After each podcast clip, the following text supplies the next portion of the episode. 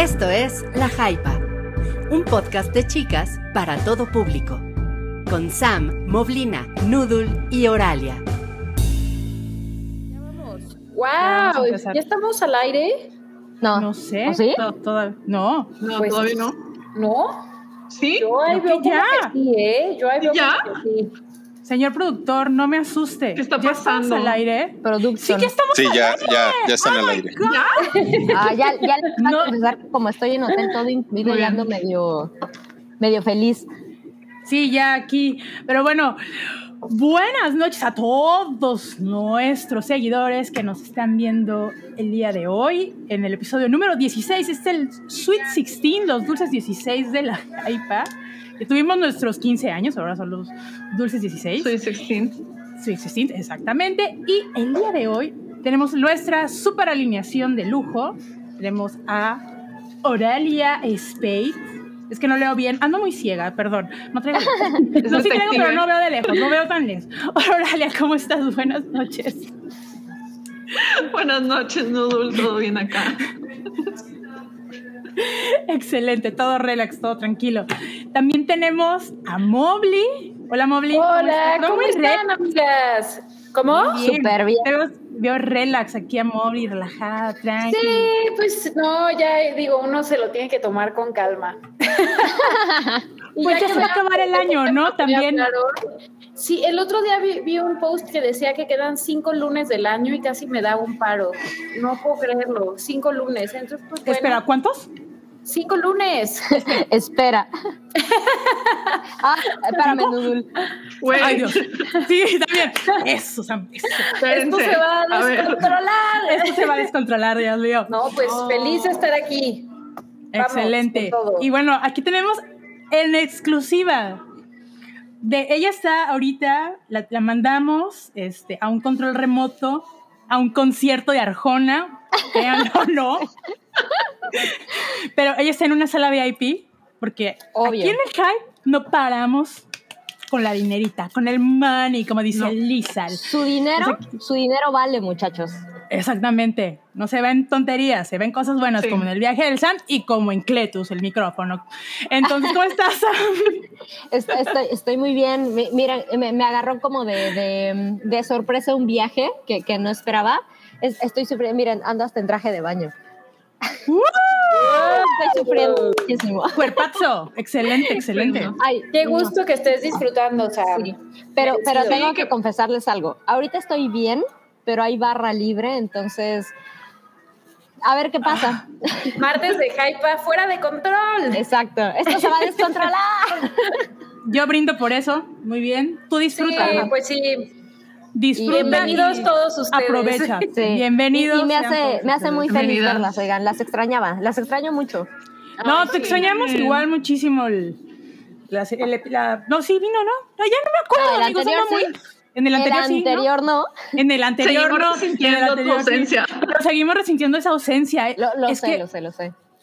eres inolvidable, Sam. Eres un elemento primor- primordial. Yo estoy hablando como cubana. Primordial para el equipo de la Hype. Y bueno, chicos, ya vamos a empezar en este martes 23 de noviembre. Ya casi se nos acaba este mes. Ya casi, mira, tenemos ya un primer super chat Sup- que es de Carlos Francisco Bolán Ruiz. Mobley, ¿gustas leerlo? Por supuesto. Carlos nos manda 100 pesitos. Muchas gracias, Carlos. Y dice, LOL, me asusté. Estaba jugando Battlefield y escuché gritos. Ja, ja, ja, ja. Asumo se refiere a nosotras.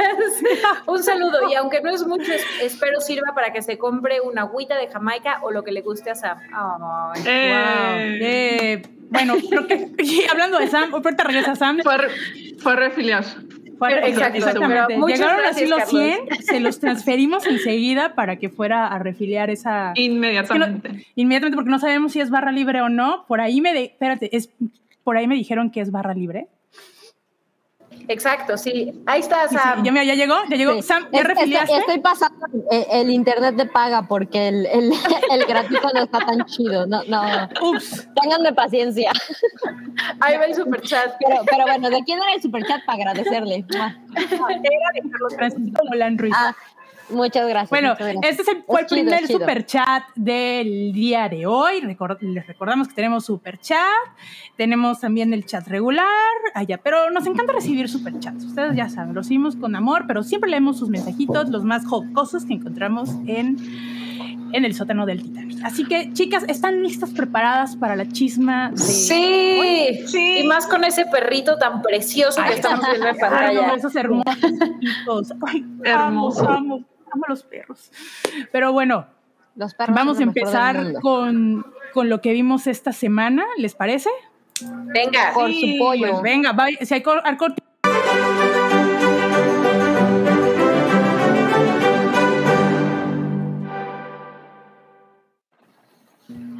Ey. sí, hubo cortinilla, ya casi me dejan sorda, más ¿eh? Sí, sí. Esto, esto es de primer nivel. como Y no, me- no desaparecí ahora.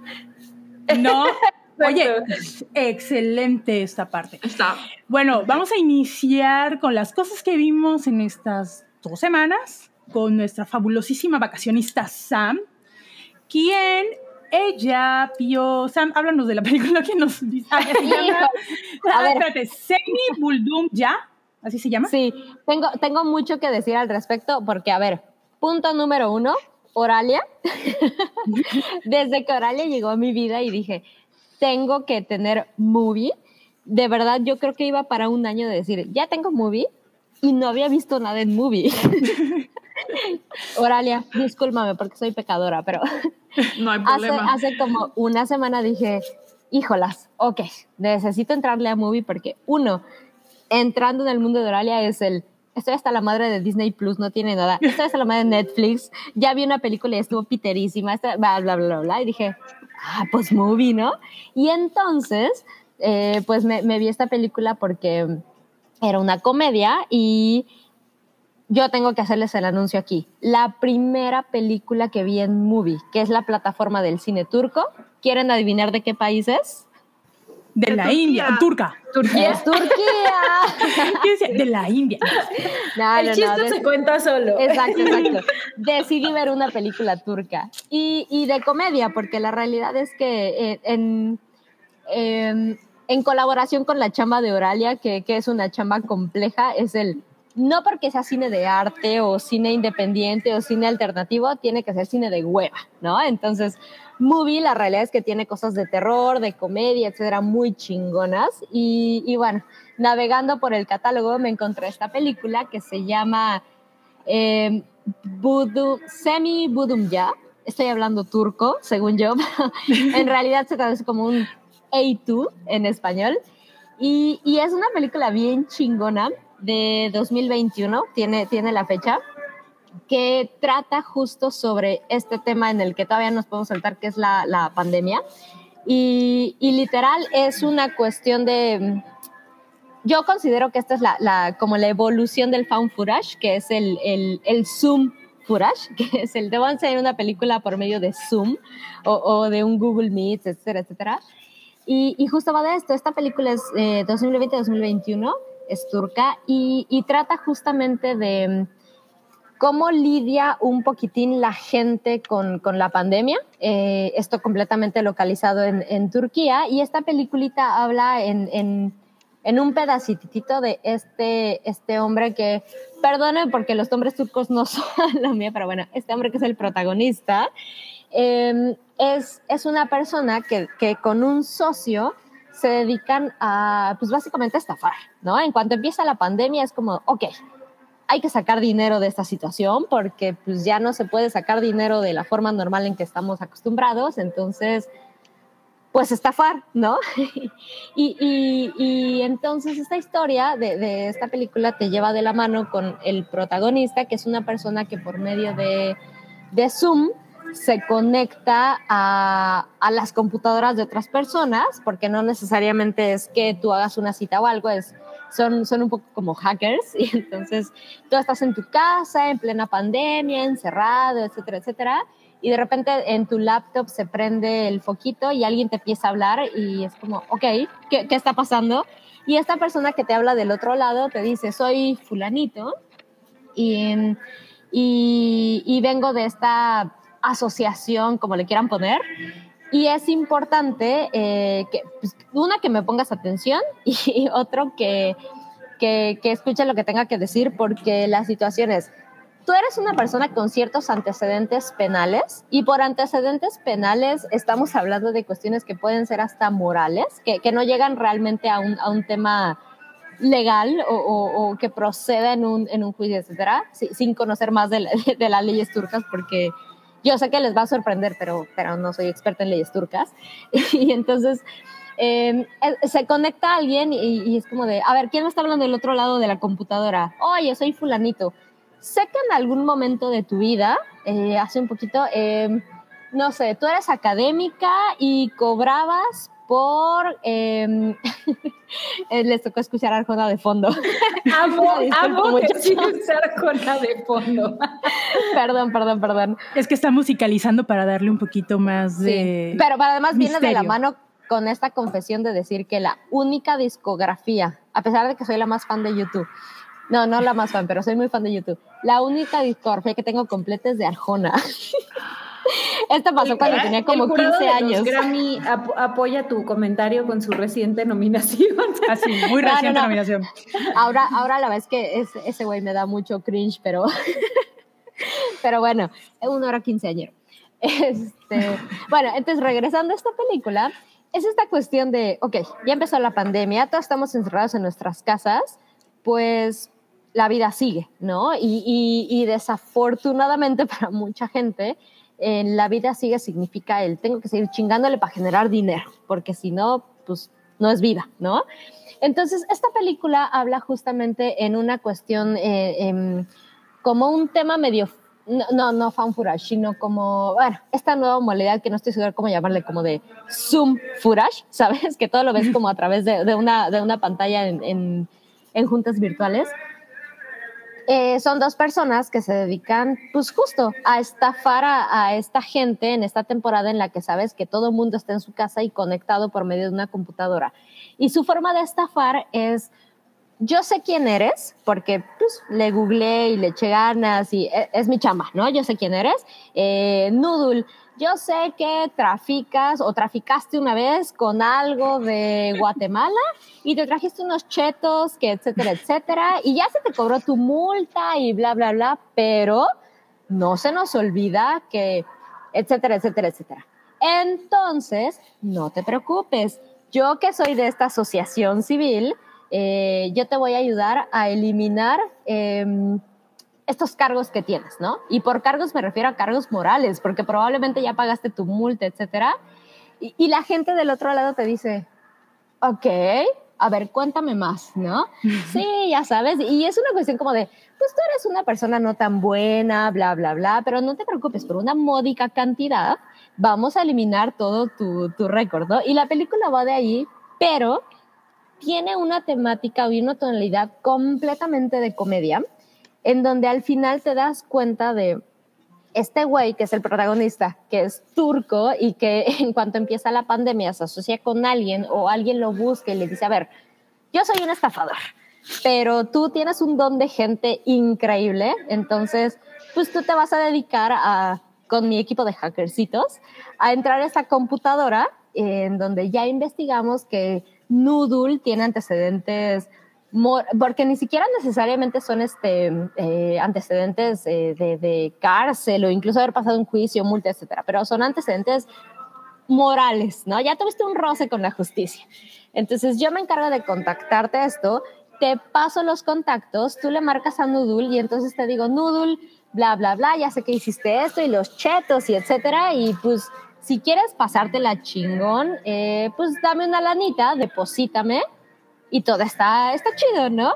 Y entonces está muy cagado esta película porque el, el, el foco principal es esta gente que en una situación como la pandemia del COVID-19 se dedica o su idea es vamos a estafar a, a, pues a la gente alrededor a ver que nos den varo y empiezas a pasar por uno porque estafan, ¿no? ¿Qué tipo de gente es la que se mete en estos negocios? ¿Quién es la cara que da eh, las explicaciones y todo lo demás con quienes interactúan? ¿Y quién es la cara, el nombre y la personalidad que organiza, porque no es la misma persona, ¿no? Tienes a un güey súper carismático que se dedica a contactarte por medio de Zoom, etcétera, y a decirte, bla, bla, bla, mira, no te preocupes, si tú me depositas cinco mil pesos, este, todos tus antecedentes se van y juegan un poco a la moral, pero detrás hay alguien que pues sabes que a eso se dedica y poco a poco lo empiezas a ver y hay temas como la película va de esta persona que está estafando a la gente, porque toda la película eh, se maneja en primer plano. Es el, yo tengo una camarita en mi computadora y así como nos estamos viendo nosotras ahorita, así va la película. Y, y entonces, ok, yo fulanito que estafo a la gente, ¿cuál es mi técnica? ¿Cómo interactúo con la gente para, pues para convencerlos, ¿no? De que me den su varo y de que no me cachen, de que los estoy estafando, porque esa es la realidad. Y estas interacciones que tiene con las personas a las que se llega a contactar son una, son una joya. O sea, es una, es una cuestión de ver una película que te retrata una sociedad pues, bastante lejana a la tuya, como es la sociedad turca. De, de, ahí el chiste de cine turco, porque se siente algo lejano, complicado, incomprensible. Y es muy cagado que te identificas con estos güeyes pensando, como mexicano, la verdad es que creo que podemos decir, uno, o me han estafado o conozco a alguien que se dedica a eso, ¿sabes? A, a, medio estafar entre comillas a la gente y decir, ay, mi bro, no te preocupes, este, mira, eh, no sé, te voy a vender la eh, licencia de conducir permanente que ya no existe en la ciudad, mil cosas, ¿sabes? Es el, uh -huh. Estamos relacionados un poquito con eso y el ver una película de Turquía en donde como que los comportamientos humanos son muy parecidos. Es, tenemos seis meses de pandemia. ¿Qué es lo que hizo la gente para sacar varo? Pues a ver si nos hacemos pendejos algunos otros. Es, es una cosa muy curiosa, pero con una temática completamente de comedia. Entonces, esto es una película que van a ver como en, en, en primera persona, casi, casi como si estuvieran viendo una, pues una pantalla, una reunión de Zoom, de Google Meet, etcétera, etcétera. Y, y, de un lado tenemos a la persona que está queriendo estafar, porque, porque a todas luces es eso, contra la persona que recibe la llamada o recibe el tal y dice, a ver qué está pasando, ¿no? Y tienen cola que les pisen, entonces tampoco es como muy fácil decir, eh, como nosotros, ¿no? Recibimos la llamada por celular de, ay, por favor, ayúdame, me acaban de secuestrar, etcétera, etcétera, que dices, ok, hay de dos, ¿no? es el, sí le creo, no le creo. Pero entonces ver estas dos perspectivas, esta película se mueve en una cuestión completamente cómica y, y entonces te das cuenta de, ok, ¿cómo es la gente de este lado que dice, vamos a aprovecharnos de una situación mundial, porque eso es, y no nada más eso, vamos a justificarla con una cuestión de a toda la gente que contactemos, pues son como mm, moralmente cuestionables, ¿sabes? Tienen cosillas de, eh, una mini estafa de una académica que, no sé, pasaba alumnos por una módica cantidad, ¿no? O tienes al final no sé qué. Al final son cosas morales, pero entonces, pues buscas explotar esa culpa de la gente y le pides dinero para redimirla, ¿no? Entonces, es, pues ese güey ya se sintió mejor y a mí me beneficia cosa que por terrible que parezca, a la vez que creo que como latinoamericanos nos identificamos muy cabrón con eso.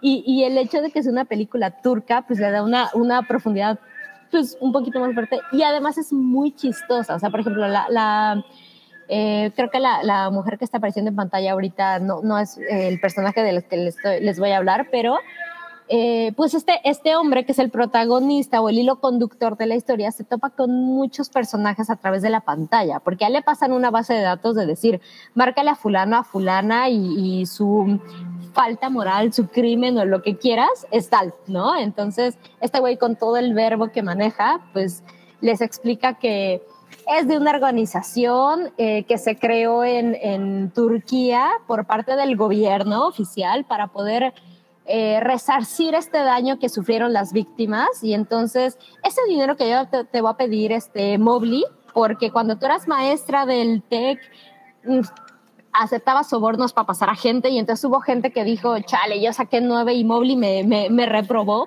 porque no, no le di soborno. Entonces digo, oye Mobley, ya me conecté y entré y te digo, mira, ya pasó esto, sé que la universidad en la que trabajabas te, te exoneró lo que quieras, este pero bueno, soy parte de este programa y si tú me depositas 5 mil pesos, yo le voy a, eh, repartir esos 5 mil pesos a los afectados, ¿no? A estos alumnos que se sienten rezagados o que dicen, es que Mobley pasó nomás a los que le dieron, este, ya sabes, mordidita. esa, e- esa cuestión es el, va a jugarle a eso y te digo, mira, Mobley, ya sé que hiciste esto, la escuela juzgó todo esto y tú saliste exonerada, pero pues estás de acuerdo en que hiciste mal, ¿no? Y tú me puedes decir, pues más o menos, no te apures, Mobley, te va a cobrar dos mil pesitos y ese dinero, yo formo parte de esta organización en la que esos dos mil pesos lo vamos a repartir entre los afectados y, y todo chingón, ¿no? No depositarías dos mil pesos por casi, casi limpiar tu conciencia. Por La respuesta es supuesto. sí. Exacto. Exacto. Y entonces, la película va de ahí. Entonces, esta gente es como, de un lado te justificas pensando, estoy estafando a gente que le hizo daño a alguien más, ¿no? Y del otro lado es, y además les estoy dando como un beneficio de resarcirse y limpiar su conciencia, decir, pagué cinco mil varos y ya estoy libre, ¿no? que al final es gente que probablemente viene de ahí, de justificar sus acciones.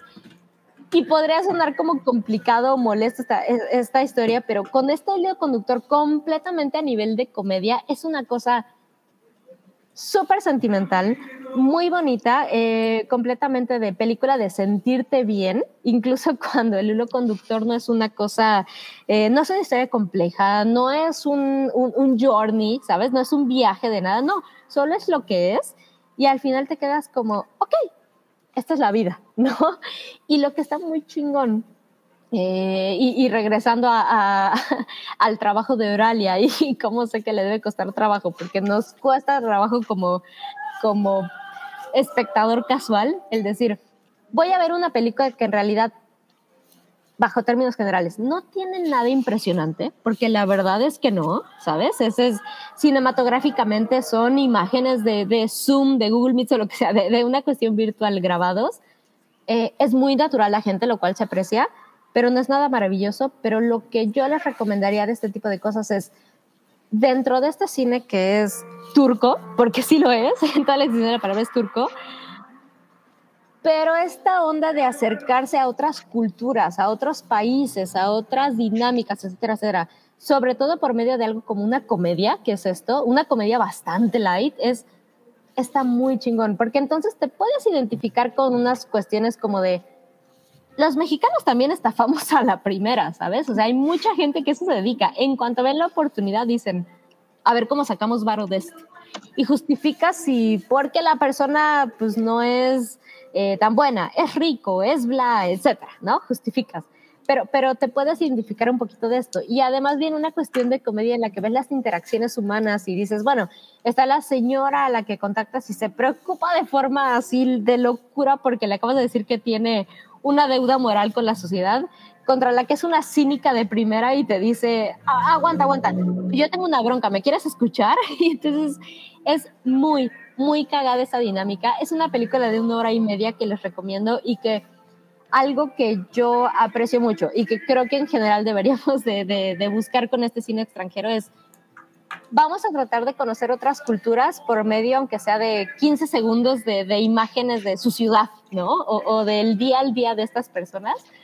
Está muy, muy cagado. Te digo, es una película, es una comedia, es de una hora y media y es en un formato de, de entrevista de Zoom en el que solamente te muestra esta gente que cuando entra la pandemia lo que quiere es sacar varo por medio de, de estafar, porque básicamente es estafar a la gente, y esta gente con la gente que se asocia, pues cómo le va, porque también es, pues si te asocias con ladrones, pues a lo mejor no te va a ir tan bien, ¿no? El honor entre ladrones no es tan fácil, más, pues cómo funciona una persona recibiendo una llamada sin conciencia ni nada en su computadora a mitad del día, es decir, a ver qué pasó, ah, es que tienes una falta moral o un crimen, etcétera, y dices, ok, a ver, ¿no? Entonces, toda esta cuestión combinada en un tema completamente cómico, es una película muy ligerita, muy pasable, que al final te deja sintiéndote un poquito más familiarizado con una cultura como la es la turca, que nos es muy, muy extraña. Y solo es una película cagadita, ¿no? Entonces, me encantó, me la pasé súper bien, se las recomiendo porque es muy reciente. es del 2021, entonces es muy reciente en cuanto a las circunstancias.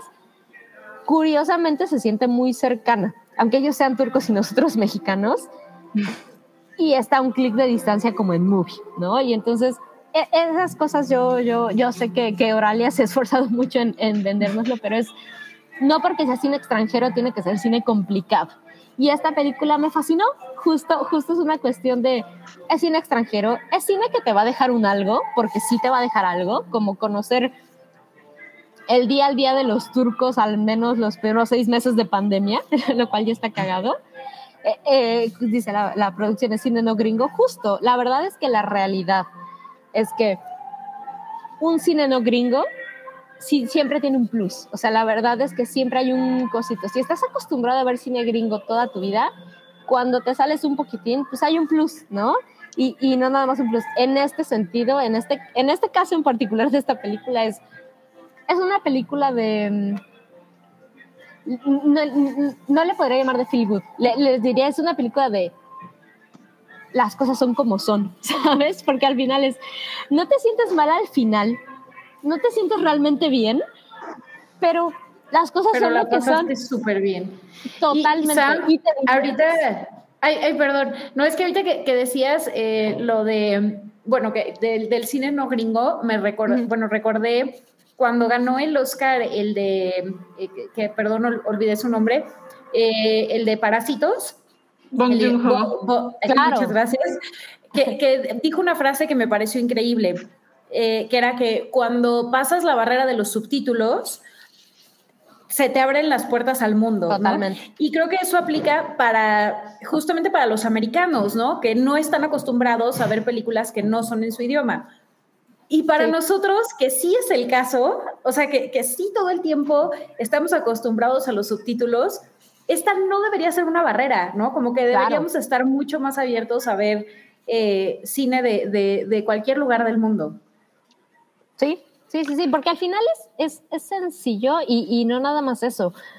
Estamos tan cerca de, de- perdón, porque ahí vino de por medio y ya va mi anticapitalismo, pero estamos tan, tan cerca de, de Estados Unidos que, que, que genuinamente asimilamos que esa es la vida, ¿no? Y eso es a donde debemos llegar.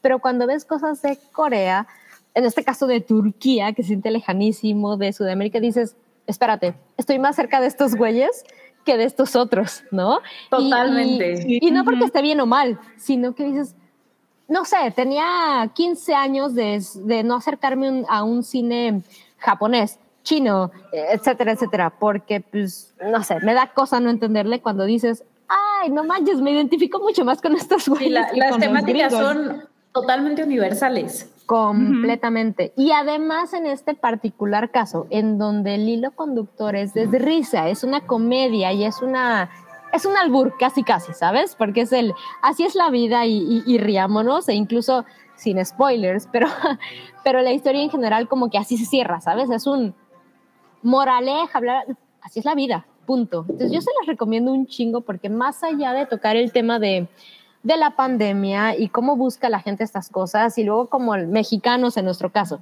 identificarte con algo que se siente tan lejano como los turcos y demás, muy, muy recomendable.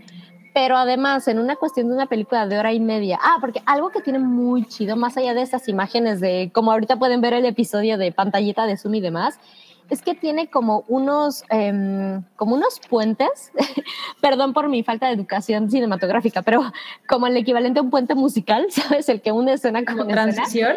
eh, de transición completamente.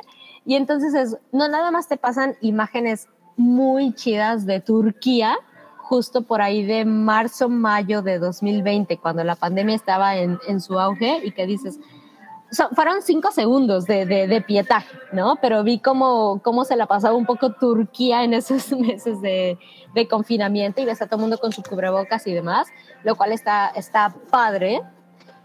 Pero más allá de eso, dentro de la historia, em, la gente que está frente a pantalla hace muchísimo honor a su cultura. Entonces, ya sea que canten una canción o que te digan una frase o algo, es él.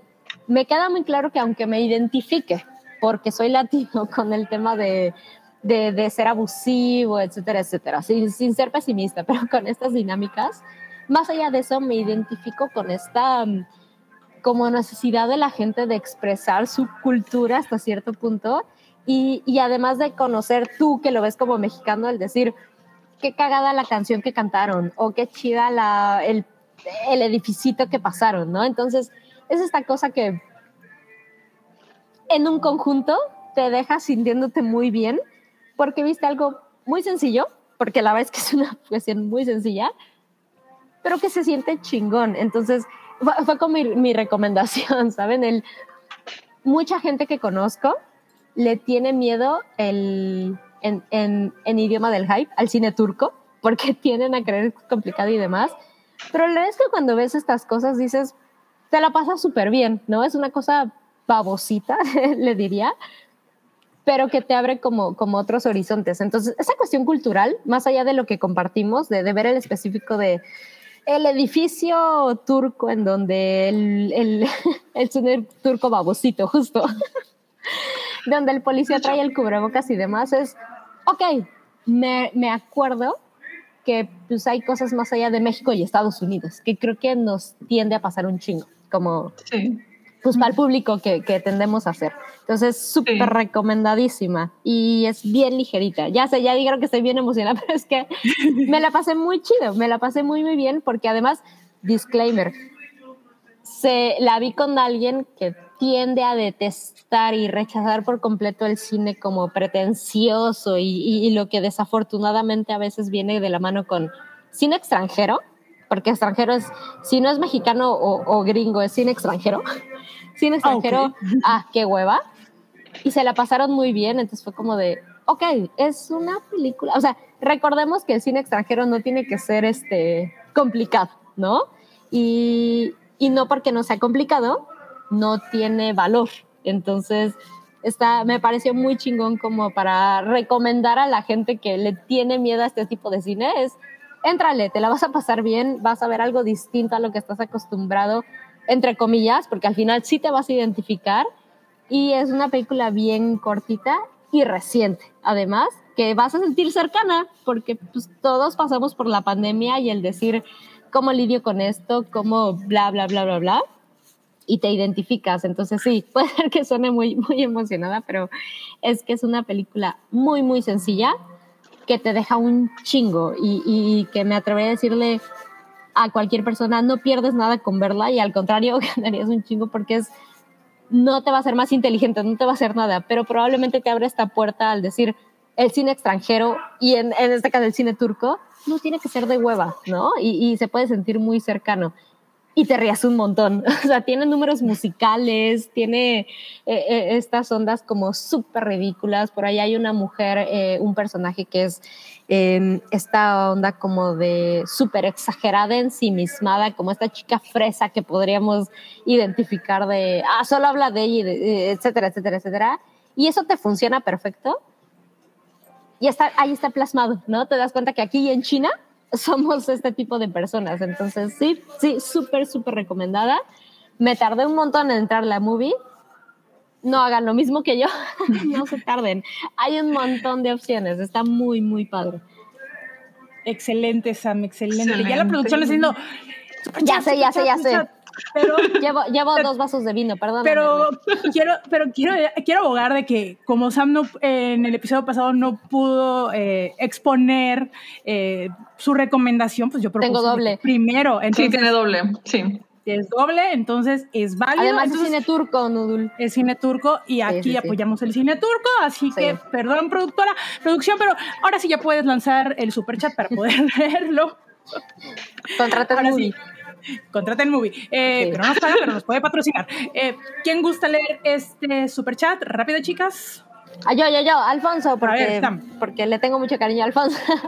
50, muchas gracias, Alfonso. Espero estén excelente. Ya vi que Sam, sí, es mi cumple. Ya vi que Sam, sí, es mi cumple el viernes y sería mejor con su felicitación. Alfonso, muchas, muchas gracias. Muchas felicidades. Ahí estamos en contacto. Felicidades. Bien. Felicidades. Feliz cumpleaños, Alfonso. Feliz cumpleaños. Eh, hay que nos mande pastel, aunque sea unos Twinkies. Sí. Vamos. Son inmortales los. Twinkies, entonces esos también. Ay, miren nada más, parece, Parece que su boca está eh, horrible.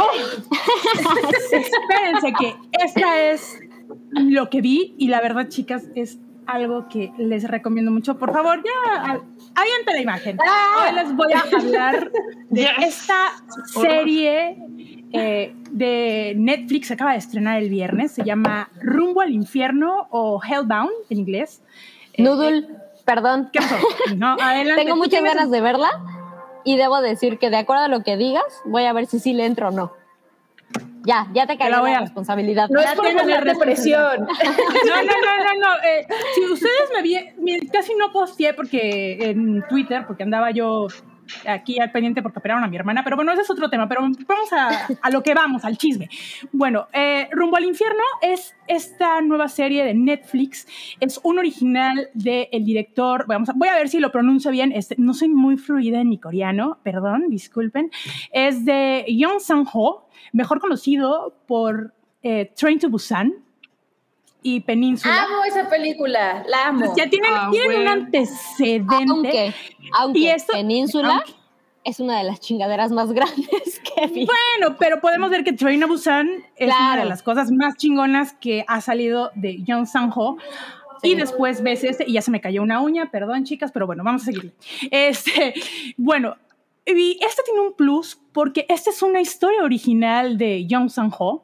Él la ideó cuando estaba, bueno, la pensó cuando él estaba en la universidad, incluso hizo un cortometraje que ya después les mandaremos el link y hizo un webtoon que ya lo pueden eh, ver los primeros tres episodios o las primeras tres partes de los tres primeros capítulos el webtoon así lo buscan en la aplicación en su tienda de aplicaciones ya sea en Android o en, iOS el, sistema que ustedes utilicen pero bueno eh, les voy a decir esto son seis episodios de 45 50 minutos de los cuales se van a quedar pero prendadas a la pantalla para ver qué es lo que sigue. O sea, la imagen, ahorita les voy, les voy a dar la referencia, les voy a dar la premisa.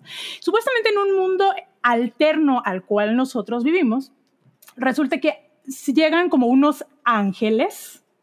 No, no sabemos de qué realmente, los ángeles no son como ustedes se imaginan, y, y eso es una discusión que yo lo he dicho en Twitter, y bueno, en fin. Pero llega un ángel a profetizar el día de tu muerte y a qué hora vas a morir. Puedes morir en 30, mi- en 30 segundos, en una hora, en un mes, en tres días, en 20 años. Entonces, esto, pues a mucha gente le causa el pánico.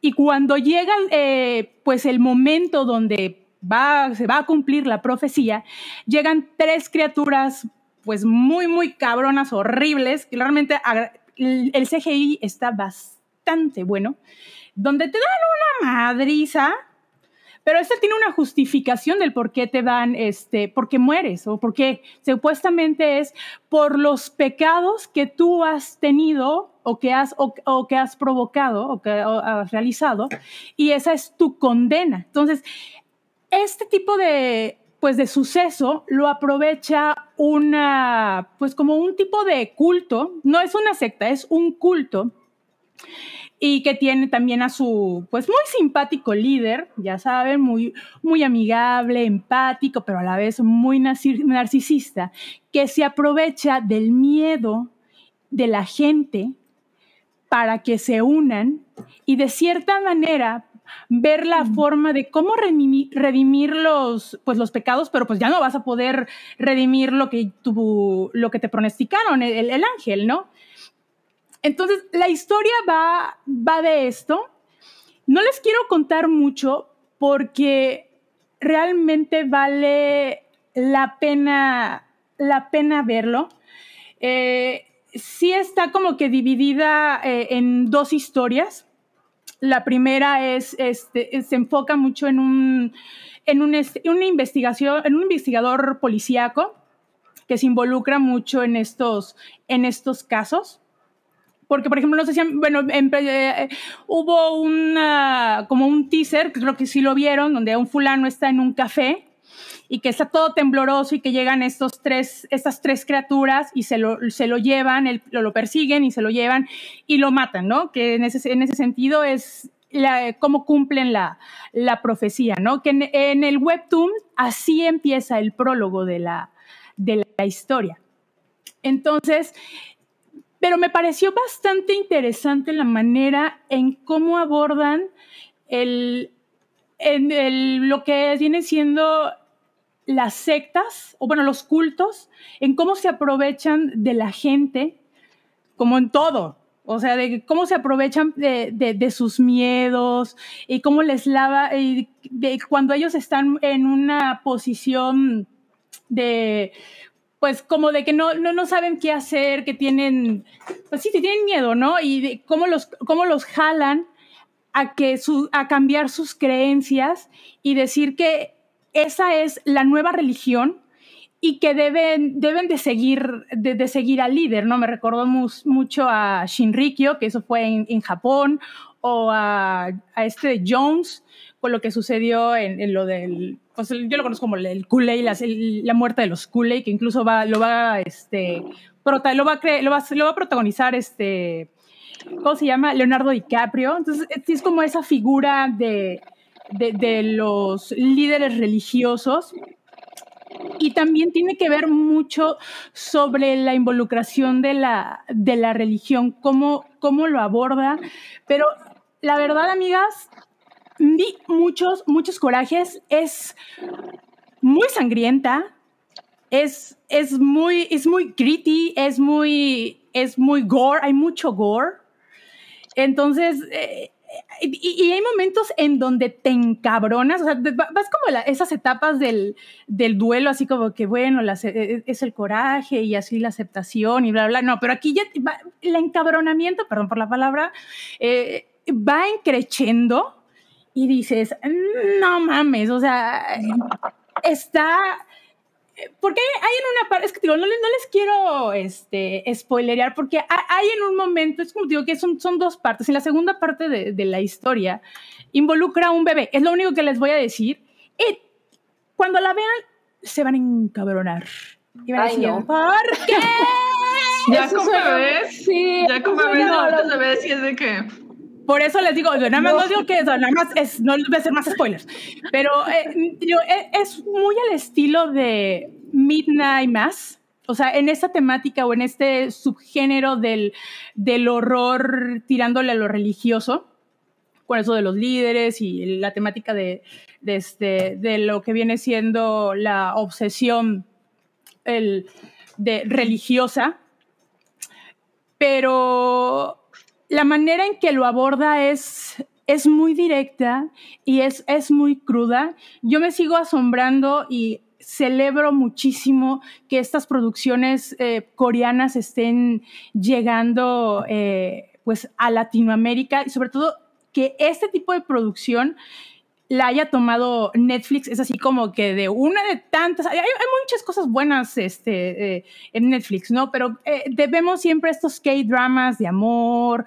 y que eh, novelas históricas o de igual de suspenso, pero este es como de, de terror psicológico que realmente se los recomiendo mucho. Incluso estoy leyendo apenas el, el webtoon, lo acaban de liberar eh, apenas la semana pasada. No sé cuántos eh, capítulos son. Los puedes, eh, puedes adelantar, pero tienen un costo y la verdad yo estoy así como que me duele mucho el codo. Ahorita no me voy a ir esperando cada martes. y lo, o lo puedes ir leyendo igual con la versión en inglés, pero va adelantado a un episodio, entonces, un, capítulo, entonces no tiene caso, vamos igual a la par.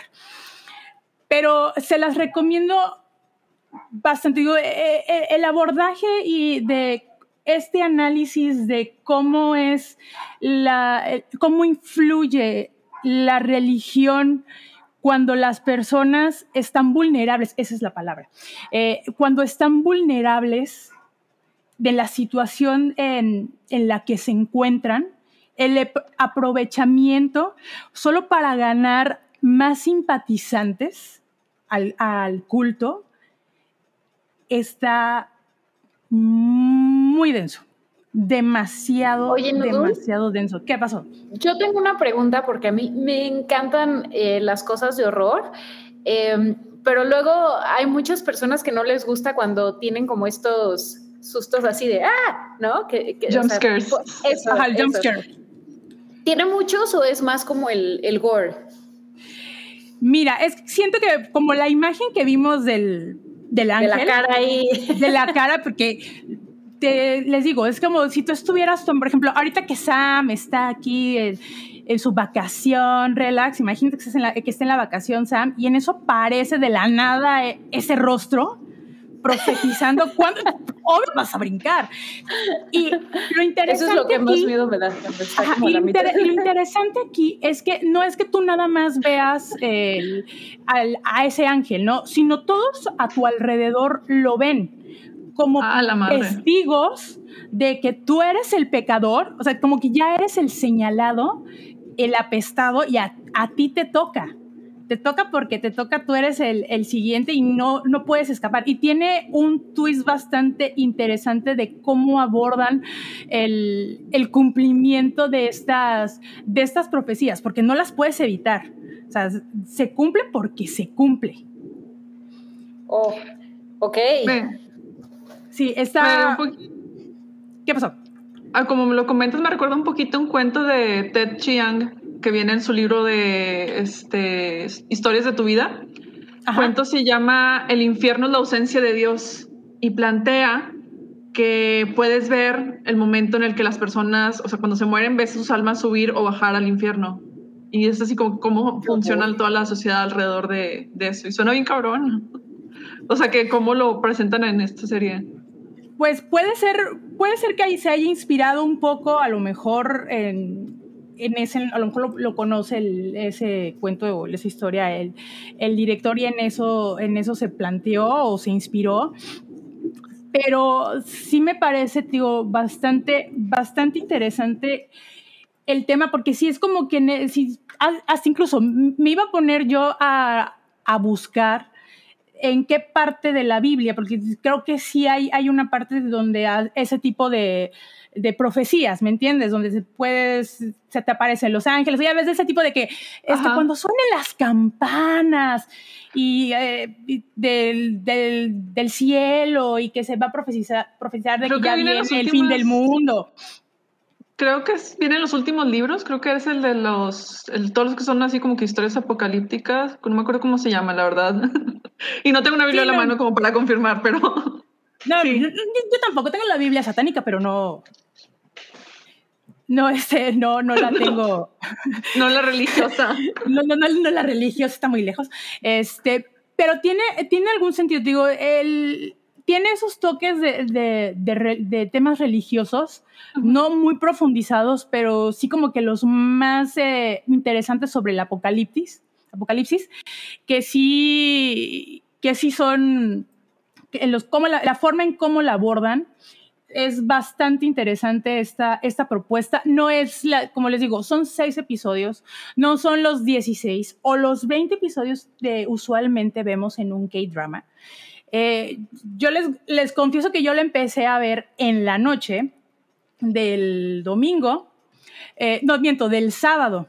Dije, pues me la voy a aventar toda, ¿no? No, me, esperé, me quedé en el 3 porque les digo que fue tal mi, mi, enojo y mi rabia, porque hay un personaje, es como muy eh, de este tipo de los QAnon, de, de, ajá, o sea, de, ya saben, de que de teorías de conspiración, porque también de eh, él, él, es como que ese personaje de las teorías de conspirativas eh, sobre la sobre los que no creen en la religión, en, en esta, nueva, en esta nueva religión y, y, que no, no la siguen. Entonces, es un personaje muy exasperante, pero de más adelante entiendes el por qué está y lo comparas con las situaciones que actualmente nosotros pues vivimos. O sea, es, es en una realidad muy alterna, pero de todas maneras se aplica en algunas cosas eh, de las cuales eh, estamos, estamos viviendo hoy en día. Leía mucho en, Twitter de que si esta, esta serie es de un, nuevo género, pues yo diría que es como un subgénero del, del terror. Es, es, un, es, un, terror psicológico, pero sí ya es la segunda serie de, que yo veo de este año que sí aborda este, sobre los, las sectas religiosas y el fanatismo religioso. Entonces, yo se, la, se las recomiendo eh, muchísimo, incluso va a ser mi recomendación para el newsletter de, del Hype, por ahí les voy a tener ahí un poquito más, porque la verdad, yo ahorita he estado seleccionando mucho las cosas que estoy viendo y esta me dejó como boca de Tatiana, toda chueca y toda indignada. Pero al final, ah, no, porque espérense, eh, termina, no les voy a decir nada, pero termina con un, un cliffhanger que te cambia todo lo que vistes de los seis episodios. Te lo cambia completamente y dices, quiero más. cuando sale la nueva temporada? Ya sé, no lo voy a escribir al tío Netflix porque me va a mandar la chingada y no me va a responder. Y sé que va a ser como en dos años, pero se las recomiendo muchísimo si véanla con esta apertura religiosa, porque son muy cuadrados con la religión. ¿no? Sí les va a llamar mucho eh, el origen, porque todavía no explican muy bien de dónde salen este, este ser, este ángel y estos tres seres, ¿no? Y cómo se teletransportan y a dónde van y, o sea, la, la historia de origen, ¿no? Por eso me interesa leer el webtoon para ver si hay un poquito más de, de profundidad en el tema, pero hasta ahí es lo que les puedo decir se los recomiendo mucho. Está en Netflix, son seis episodios. ¿eh? Y se la pueden aventar, yo se los recomiendo que se la avienten un fin de semana, muy de acuerdo al, a cómo la sientan, la pueden binguachear o pueden esperarse. La primera parte, los primeros tres episodios la pueden ver un, sábado y el domingo se avientan los otros tres, porque sí son como que muy separados los temas, pero tienen una hilación, pero el, la premisa es la misma. Ay, qué chido. Wow. Es que... Pues yo sí, sí me la vendiste muy bien, Nudul. A mí también. Más porque me gusta, aunque el, por ejemplo, el horror religioso tiende a ser muy repetitivo porque se, muchas veces se cicla así como que las mismas dinámicas de exorcismos y posesiones y demás. O sea, cuando se hacen así como que cosas de, ok, tomando lo que ya conoces y luego moviéndolo un poquito, pueden ya hacerse cosas bien chidas. Y qué padre que, Igual me gustaría, ah, me gustaría que la vieras y que me dieras tu opinión, Oralia, igual al Mobley y, Sam, qué tal les pareció. Les digo, es, ahorita es lo que yo estoy viendo, aparte de otras cositas que por ahí estoy preparando para después este, recomendarles, pero es lo, está, está, es calidad, es la primera vez que veo algo bastante de calidad, tanto en efectos especiales como en guion y en fotografía este, en Netflix. Y bien, bueno, en Corea siempre tienen muy buena producción, pero ahorita sí, mis respetos. Wow. No, pues muy bien. muy, muy bien. Sí, creo que, creo que Sam eh, la, la, perdimos por ahí, pero tenemos un super chat eh, de Mr. Ra que nos manda 9.99 dólares. Muchas gracias, Mr. Ra. Dice, no los puedo ver en vivo, pero mañana corriendo me pongo al corriente. Saludos. Ay, muchas oh. gracias. Gracias, gracias. ¿Tenemos, otro? Por favor. Perdón, Oralia. es que ya luego que dicen que nos atropellamos mucho con la voz, pero sí. cedo el honor. Gracias. César Vergara nos manda cinco dólares, muchas gracias, y dice, Sam en modo peda la amo. En realidad puso en mono, pero asumimos mono. que quiso decir modo. Sí. Oiga, nada más, Perdón, es que, es que estoy leyendo los comentarios. Eh, dice Patty Room Noodle. Es como el enojo que genera Dem, porque en esa sí que estaba bien emperrada. Pues se da un quien vive, la verdad.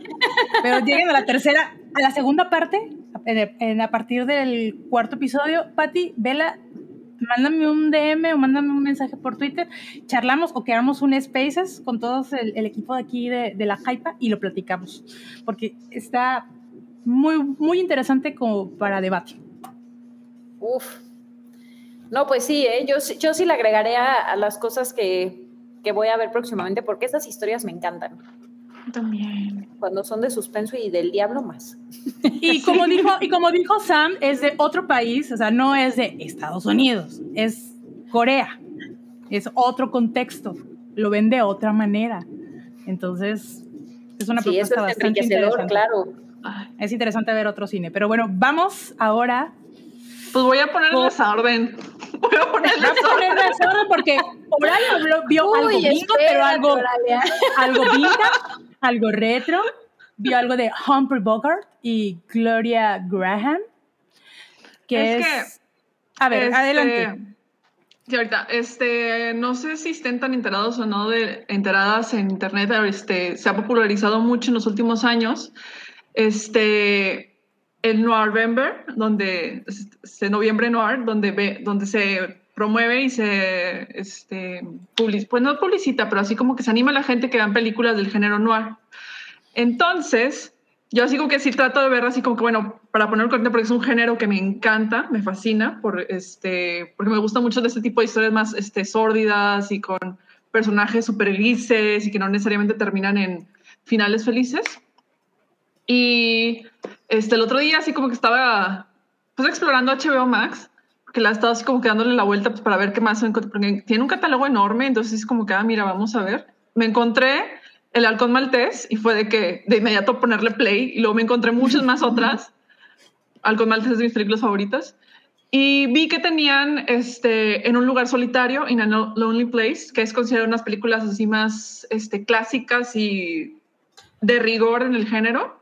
Es del director Nicholas Ray de 1950. Es protagonizada por Humphrey Bogart este, coprotagonizada por Gloria Graham. Y trata de un guionista de cine que tiene problemas de carácter, como tienen todos los, este, persona muchos personajes este, en este género, tiene un problema muy fuerte de carácter, que se ve ligado a un asesinato. Entonces, y gracias a una vecina, pues logra conseguir este, la coartada para que la policía no lo siga investigando. Pero a partir de ahí es que se empieza a desarrollar un drama muy fuerte, muy, este, muy profundo y que te lleva a lugares muy inesperados, o sea, porque estás esperando, por un lado, así como que en las películas de misterio, de no de que, bueno, vamos a descubrir quién es el asesino, por quién es la persona que mataron o por qué le quisieron matar y demás. Y aquí da un giro por completo y se enfoca en los personajes que están a las, a las orillas del, del asesinato, que en este caso era el guionista, y Gloria Graham interpreta a una actriz que ya está así como que en las últimas de, ya me doy por vencida, ya estoy a nada de abandonar Hollywood. Este, y pues es ver cómo la relación de ellos dos avanza poco a poquito, cómo se desarrolla de ser una relación de, bueno, nomás nos conocemos de lejitos por ser vecinos, a una relación romántica, un poquito más de pareja, y cómo el carácter de él es así como que el gran, este, la gran pesadilla para ambos. Y está muy interesante, o sea, lo que, algo que me, me encanta de este género es que podemos empatizar muchísimo, sea, o sea, sea la historia que sea, te puedes empatizar porque ves much puedes ver muchas cosas que reconoces que puedan ser vigentes o con las cuales estés involucrado de cierta, una cierta u otra manera.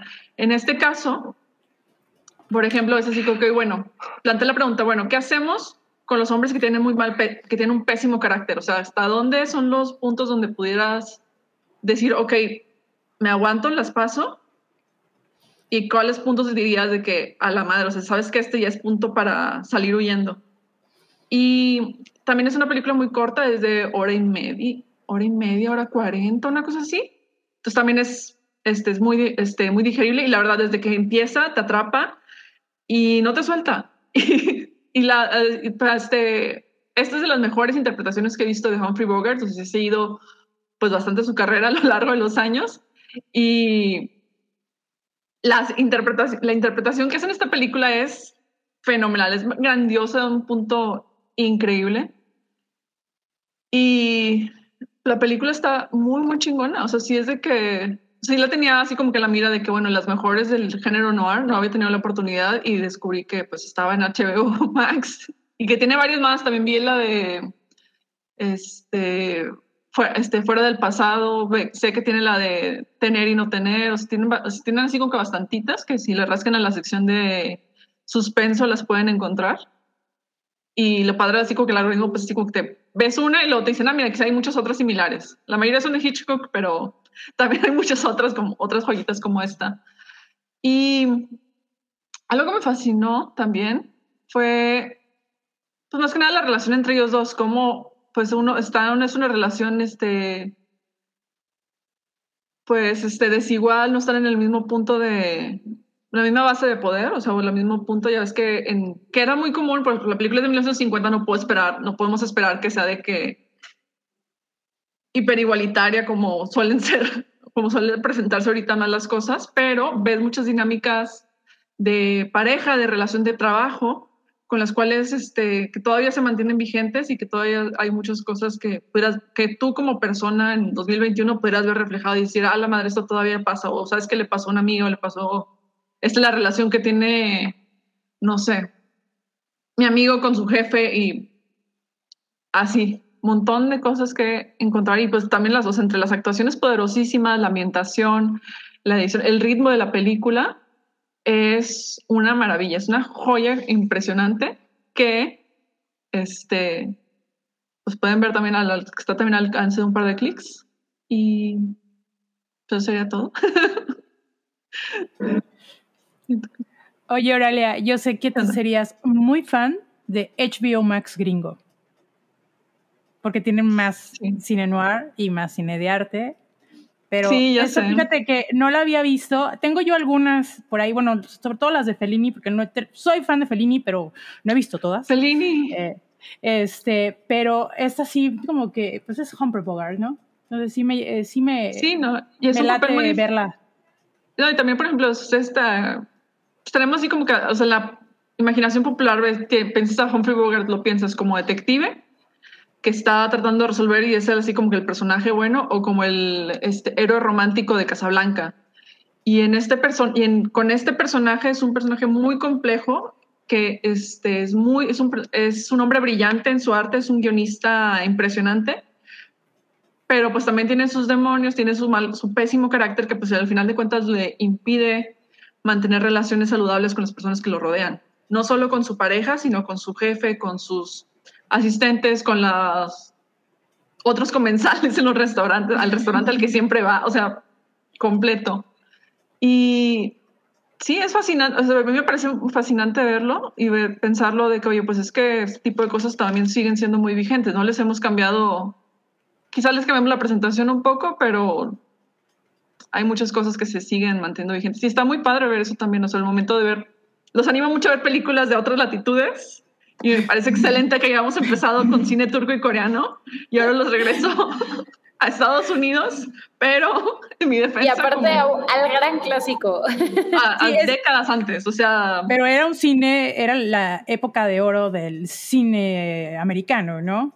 Estamos de acuerdo que, bueno, había sus cositas, pero Humphrey Bogart es uno de los actores más reconocidos de, de esa época y que siempre actuó bastante bien sí, sino como la época de oro, pues, o sea, la cumbre de uno de los géneros eh, más icónicos de, la historia del cine, ¿no? Que es el film noir o el cine negro. Entonces, eh, o sea, creo, creo que cualquier, cualquier persona, cualquier cinéfilo, pues sin duda disfruta mucho meterse en, en el cine negro. Sí, y más, o sea, aún y cuando no seas así como que súper cinéfilo o no te encante, o sea, el hecho de que te des la oportunidad de ver una película que fue hecha muchísimo tiempo antes de que nacieras, es una oportunidad de conocer, o, sea, pues otras realidades al final de cuentas, otras, otras cosas. Y bien que mal terminas reconociendo cosas y dices de que, ay, güey, pues está esto y pasa esto. Y está increíble. Comenta Félix, la hypa turca coreana retro, ahora que sigue. Uy, espérense. Espérate. Espérate, porque se sigue poniendo bueno. Porque pasamos de Ay, retro al más puro estilo redneck gringo. Y Mobley nos va a platicar de. Ella vio eh, The Tiger King, segunda temporada, la segunda parte. ¿Estoy correcto? Sí, sí. Y yo traigo muchas ganas de escuchar a Mobley. No he tenido tiempo de ver esto. he conocido el chisme, pero te cedo los micrófonos, Mobley. Adelante, cuéntanos. No, y, y la verdad es que no, no sé si te. Bueno, no, no creo que vaya a convencer a nadie de verla, salvo que de verdad les haya gustado mucho la primera temporada. Eh, y para empezar un poco, pues igual y vale la pena eh, para las personas que no, que no han visto o que no, que no vieron la, primera temporada, si es que eh, pues de, pronto existe alguien. Tiger King o el, el Rey Tigre es una serie de, que Netflix sacó de forma muy importante hay que mencionar cuando comenzaba la pandemia, o sea, era marzo de 2020, entonces todos estábamos encerrados en nuestras casas, viendo como este virus, salud, pandemia y bombardeados de, noticias este, eh, alrededor de, los confinamientos. Y sale Tiger King, ¿no? Que es la historia de este personaje eh, que hace honor a su nombre, sumamente exótico, ¿no? muy, muy excéntrico también, eh, que se llama Joe Exotic, ¿no? Eh, Joe Exotic, eh, de forma muy curiosa, fue eh, cubierto por Last Week Tonight de John Oliver en, uno de sus especiales que hablaba de, los, bueno, de, las elecciones de Estados Unidos, porque él fue uno de los candidatos que corrió como, como independiente para, para la, eh, o sea, que tuvo una campaña presidencial para la elección presidencial de Estados Unidos, por supuesto no, no ganó, eh, bueno. pero tuvo una campaña pues bastante peculiar, ¿no? Entonces, eh, pues de momento era muy simpático y hay pues este personaje loco que, que está ahí en Estados Unidos, ¿no? Y, y, de pronto pues Netflix empieza a compartir su historia y, y sale de verdad un drama que uno no puede creer que exista algo así. O sea, de, verdad lo tiene todo. Tiene drama, tiene poliamor, eh, tiene animales en cautiverio, eh, tiene crimen, tiene infidelidad, tiene eh, fraudes, tiene incendios y destrucción de evidencia. O sea, es, una cosa de verdad que sí le hace honor a esa frase de que la realidad supera la ficción. O sea, uno nos explica cómo es que existen estos personajes y luego te enteras de cosas como, o sea, que, te rompen el corazón, como es que pues hay más tigres en cautiverio. Eh, viviendo justamente en, en este tipo de situaciones como las que tiene el Tiger King, porque él hace como una especie de zoológico o parque donde la gente podía ir y, pues ver eh, animales exóticos, particularmente tigres. Em, entonces hay más animales viviendo en estas condiciones que, en, el, en, el, exterior, ¿no? En su hábitat natural. Entonces, pues eso realmente es, eh, muy feo y, habla mucho pues de, nuestro mundo actual. Em, y entonces, bueno, para, para no alargarme mucho, em, Joe Exotic está en la cárcel porque fue condenado a eh, intentar, o sea, primero fue capturado porque Carol Baskin, que era como su rival de, este, de, todo, de todo el tiempo, que también tiene otro parque así con tigres en cautiverio, una cosa horrible también. entonces, ella lo acusa de que la, quiere, la quiere asesinar, ¿no? Que, que él está haciendo un complot para asesinarla. Y entonces eh, el Tiger King pues se va a la cárcel y al final lo condenan por múltiples crímenes entre los que está maltrato animal. Ahora, realmente la, segunda temporada eh, sucede apoyándose mucho en el fenómeno que fue la primera temporada.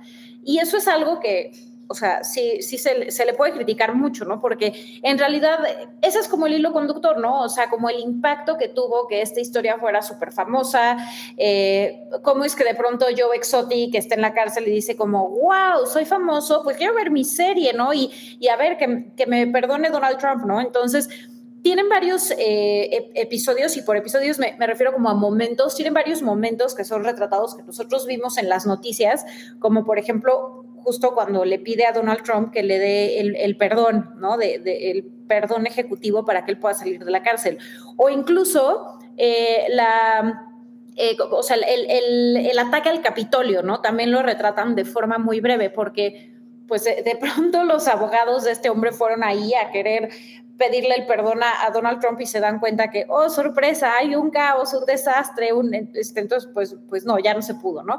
Eh, entonces, retrata varios de estos episodios eh, y también se centra en una historia que es muy importante en la primera temporada, que es eh, qué pasó con el esposo de Carol Baskin, ¿no? Que él desaparece y mucha gente está eh, suponiendo o, asegurando incluso que ella lo mató. Ella lo mató y se lo dio de comer a los tigres y entonces por eso nunca encontraron el cuerpo, ¿no?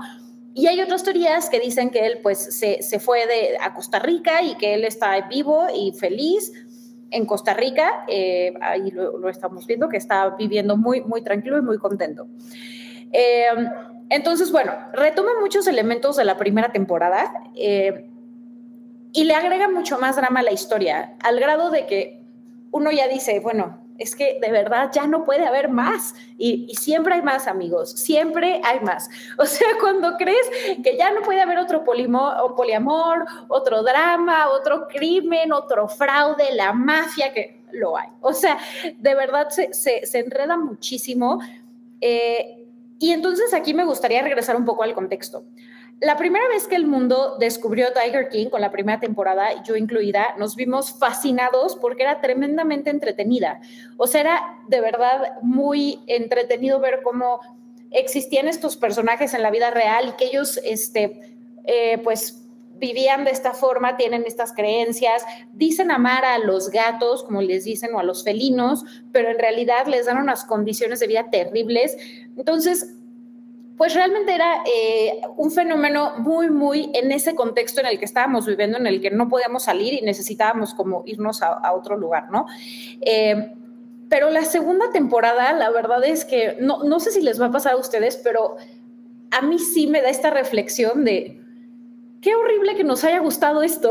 o sea, la verdad es que es un caso horrible, horrible. Es, como, eh, es, es, o sea, son personas de verdad, muchas de ellas, que de verdad son súper narcisistas, solamente velan por sus intereses y, ya ni siquiera se torna con este, eh, digamos, eh, halo de simpatía que tenía la primera temporada, porque la segunda temporada explora muchas de las consecuencias que tuvo el fenómeno, ¿no? Entonces, por ejemplo, vemos cómo a Carol Baskin le llueven correos de, este, eres una maldita y tú mataste a tu esposo y todo, y que, yo, por supuesto, no estoy diciendo que ella es una santa, ¿no? Ella, de verdad, eh, también tiene cosas muy cuestionables. Les digo, a mí me, me, molesta de sobremanera la condición que le dan estos tigres y, y, el narcisismo de decir, yo puedo criar un tigre de bengala en mi casa. O sea, me parece fatal.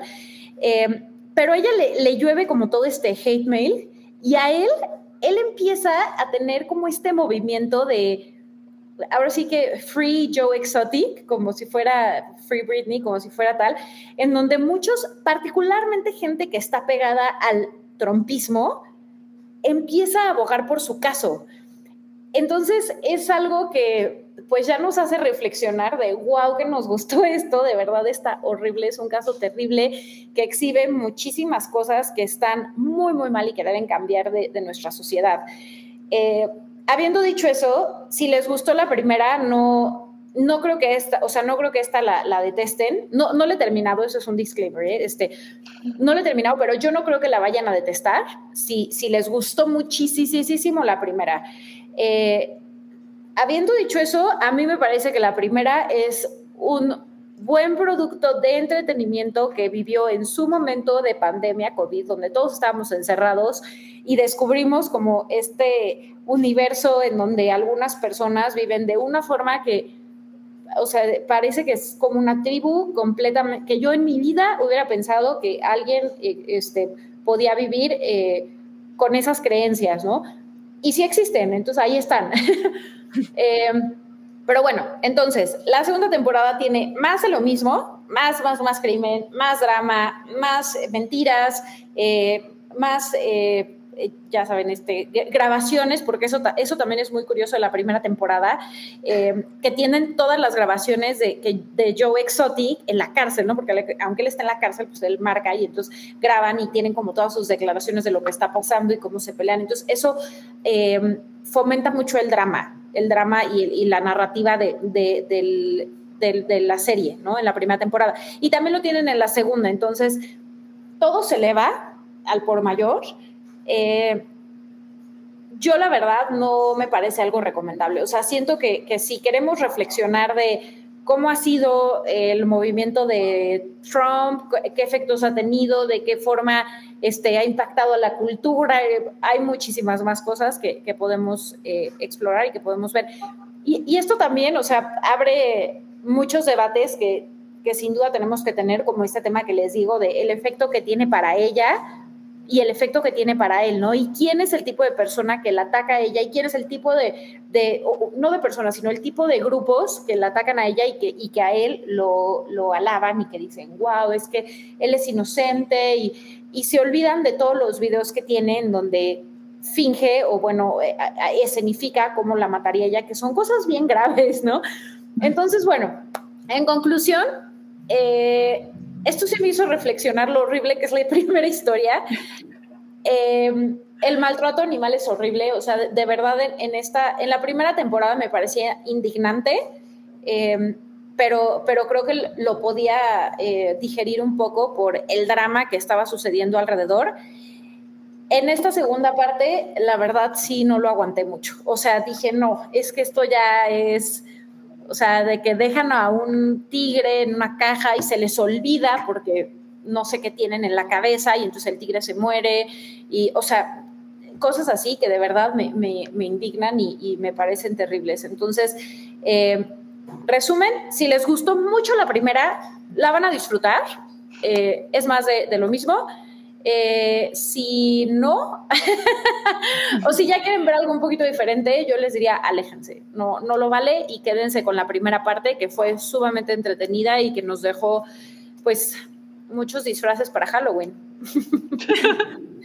y, dos proyectos de, de serie, y creo que sí va a ser uno, o se está haciendo una, la otra se canceló, entonces es lo único que nos dejó esta cosa. Y es que, ¿saben que también de verdad? Y, y, con esto, de, este, ya dejo el tema, pero, pero me impresiona es, es, como estas personas que de pronto atrapa la ley y tienen como todas sus fotos en sus redes sociales con toda su vida documentada y sus bolsas y sus viajes y no sé qué. Y dices como, a ver, o sea, eres un criminal, ¿no? O sea, si estás consciente que, que, estás dejando todo eso para la opinión pública y, y, también me sorprende eso con eso, ¿no? O sea, esta Carol tiene toda una serie de videos en YouTube que ni sé si estén disponibles, no, bueno, no le den más views, la verdad, pero de su diario, en donde ella saca su corazón y dice cosas y, o sea, yo estoy de acuerdo que las redes sociales son padrísimas para compartir cosas, pero híjole, no tenemos que compartir todo lo que sentimos todo el día, todo el tiempo, ¿no? O sea, hay un límite.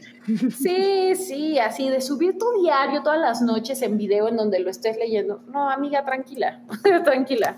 Suelta tus tigres ya, déjalos vivir. O bueno, ya uno no sabe porque igual y salen y ya no pueden vivir en el, en el...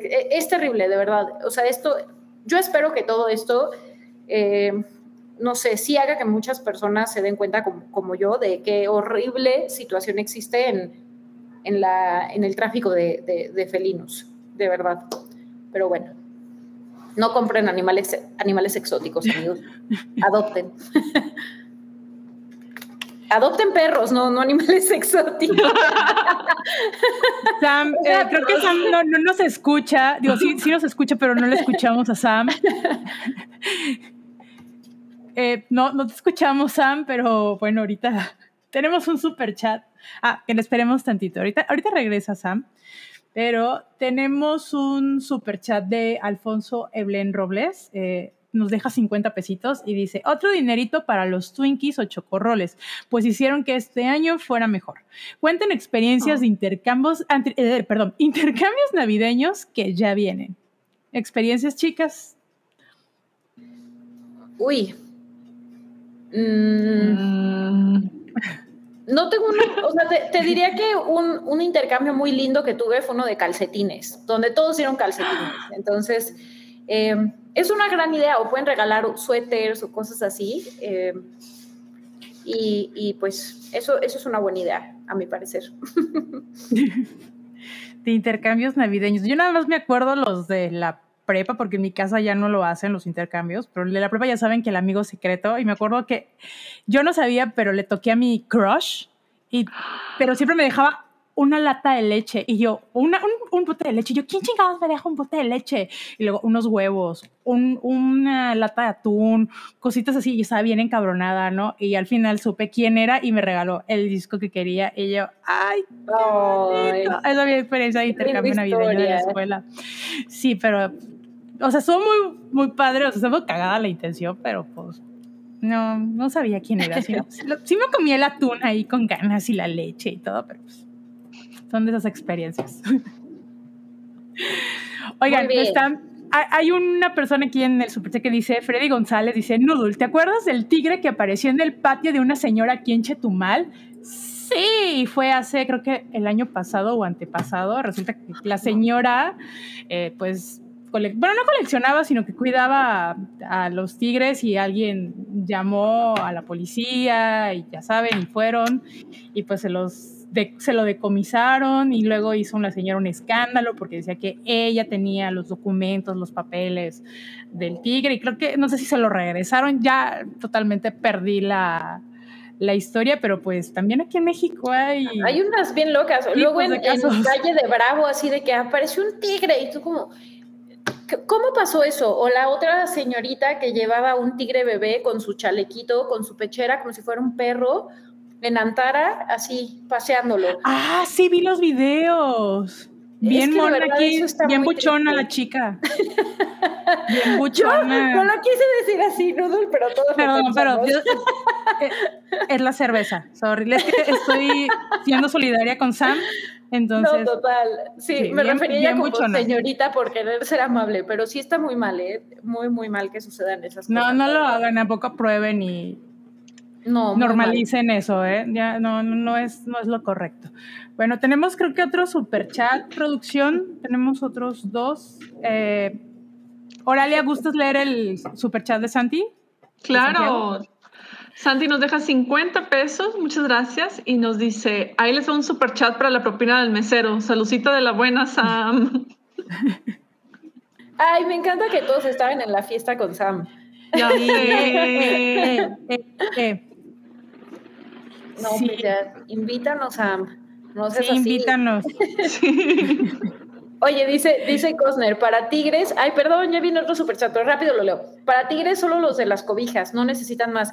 Esas cobijas, qué bruto, ¿eh? O sea, son infalibles. pero bueno, ahora sí, eh, Heriberto Pérez, super chat, eh, manda 60 pesos. Apenas terminé Exhalación de Ted Chiang, que hace unos podcasts, recomendó Oralia y me encantó. Dinerito para, para que recomienden otro libro. ¡Eh! Pues te puedo recomendar Distancia de Rescate de Samantha Schweblin. Es una escritora argentina, es su primera novela y trata de una madre que está recordando los hechos que llevaron a que su hija esté en el hospital. Uh. Y sea así como que la manera en la que lo narra está muy cabrón. Es una novela cortita, o sea, te la echas este, en una sentada, a lo mucho. Y si te gustó mucho Exhalación, este, también te recomendaría que buscaras el de este, Historias de tu vida y otros cuentos, también también de Chiang, que incluye el cuento que adaptaron para que fuera la película Arrival, La Llegada, y muchos otros cuentos bastante increíbles, incluyendo el que mencioné ahorita que, este, ay, no me acuerdo, el de, de Los Ángeles, y tiene uno que está muy padre sobre la Torre de Babel, y así, es toda la, todos los cuentos de Dead Chance, y la verdad de que 10 o 10, 10 de 10. Y Excelente. Oigan, ahorita que dijo Mobley lo de las cobijas de tigres, no sé si ubican a Ketnips, que es un, es un dibujante, hizo unos dibujos de, un, de su monito de, cubierto con unas cobijas de tigres y de animales bien representativo de México. Ketnips me ya es mexicano, ya es mexicano. No, pero ya lo, compartieron de fuente, entonces ya es canon, o sea, ya... Qué maravilla. Sí. Muy bien. Bueno, pues vámonos a la siguiente nota. Que ya tiene la chismecita, ¿no? Sí, ya, ya viene la, la chismecita, eh, sí, la, la cortina.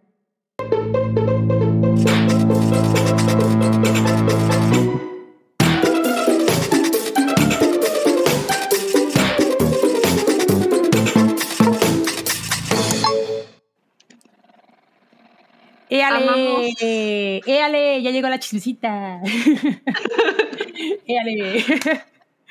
Me sigue sorprendiendo como el primer día la cortinilla. Soy es maravillosa, maravillosa. Increíble, es increíble. Me da un abrazo a todo que lo realizó. Y bueno, empezamos esta chismecita que yo se la voy a ceder a Auralia porque veo que está así como que. ¡ah! ¡Ah!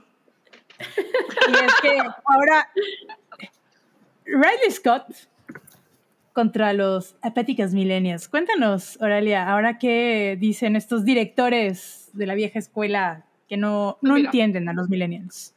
Primero, me parece súper tierno. De verdad me da un chingo de ternura que los, todos los directores viejitos arriba de 70 años piensen que los millennials siguen siendo la chaviza de 20 y pocos años, adolescentes, y no ya gente que todos así, los treintones de como Ajá, exacto. me encanta, me fascina y me, da mucha ternura que Ridley Scott nos vea tan chiquitas todavía. Igual y para su edad, para, igual y para su edad ya es así como que lo mismo, pero pues ya sí notamos este, que hay diferencias muy grandes. Por otro lado, ahorita este, está por estrenarse la segunda película que va a estrenar este año Ridley Scott llamada La Casa Gucci. Entonces, en entrevistas y demás le preguntaron por su película anterior, El último duelo, una de las mejores películas de este año. la hemos recomendado aquí en el Hype, la he recomendado en Twitter, en todos lados. A todo el mundo se la recomiendo. Este, porque es una película fantástica, increíble. E hice que mucha gente la fuera a ver, de hecho. y el caso es que pues esta película fue súper mal en taquilla o sea, a puntos así espantosos. Entonces todo el mundo pues anda viendo a quién le echa la culpa de por qué tuvieron tan baja taquilla. Ahora, ahora que Ridley Scott anda de ruedas de prensa otra vez por la casa Gucci, le, le, preguntaron sobre el último duelo y contestó, es que pues los millennials son bien apáticos y se la pasan en su teléfono y no quieren salir y la... Y quiero que, este de verdad quisiera. mi pregunta es: ¿lo vas a defender? no, tiene cara de que no lo va a defender. No, no lo voy a defender. A no, pero. No lo voy a defender porque, señor, o sea, ubíquese. O sea, la, en realidad, quien le jugó la mala, la mala pasada de que la película estuviera tan mal promocionada, puesta de una manera tan ridículo. O sea, la verdad, yo no vi ninguno de los trailers ni me interesaba, no supe que, está, que existía hasta que ya fue el día del estreno y fue de que, ah, mira, salió una nueva película de Ridley Scott con Jodie Comer y fue de que, ah, bueno, vamos a verla. Todo el mundo lo ubicaba como la película, la nueva película de Ben Affleck y, y Matt Damon. Y la verdad, salí súper no. ¿Ben Affleck sale? ¿Eh, ¿No es Sí, claro. Sí. Es el consejero del rey, el güero ese todo no sabía. Es que no la vi porque soy mil. ya, aquí, aquí usted lo acaba de escuchar, aquí acaba de se acaba de comprobar lo que Riley Scott dijo. Sí. Aquí en vivo y Mobley es parte del demográfico. O sea, pero yo, es que yo vi a Adam Driver en el póster y a Matt Damon y escuché que Salchi dijo que era una maravilla es una pues, película fabulosa, increíble, top, top del cine estadounidense de este año. Bastante buena, ¿eh? Chismecita histórica. Chismecita histórica, aparte es chismecita histórica. O sea, es de que otro nivel. Pero, pues, vaya, se juntan muchos factores. Está el factor pandemia todavía, que bien o mal, todavía hay mucha gente así como que le sigue dando miedito ir al cine, por un lado. O sea, hay mucha gente que dice, no, pues es que me la voy a ahorrar o me espero a que salga en otra plataforma de streaming, lo que sea. Pero también, pues se le está aventando el pleito a quien no es. El pleito fue que Disney compró 20th Century Fox y todas las películas de Fox, ahora llamado 20th Century Studios, las está aventando así como que estreno súper de que ni las publicitan, ni les hace anuncios, ni nada, nomás así como que las avienta y a ver si pegan. Lo mismo le pasó a, en Estados Unidos a The French, al, este, The French Dispatch, no me acuerdo el nombre, cómo lo pusieron en español, perdón. La prensa francesa. La prensa francesa. Ajá. Le pasó lo mismo a, Ronda Error, que es de la de Sony, ah. la crónica francesa. Gracias. Crónica francesa, la prensa, está La prensa está buena, eh, sería un buen título. la prensa es para el café. Con la que me Sí. Pues sí. y pues todas las películas le está tirando a tierra a quien tiene que invitar a que vayan a verla. No, y más que nada, o sea, por ejemplo, sigo mucho discurso este, en inglés en film Twitter gringo y muchísima gente de mi edad, o sea, en mi rango de edad estaba fascinada con la película y todas las, todas las personas que le tiraban mierda eran gente de mayores de 50 años, 60 o que, estaba, o que tienen ideas muy retrógradas acerca de cómo se deben manejar las historias de violencia.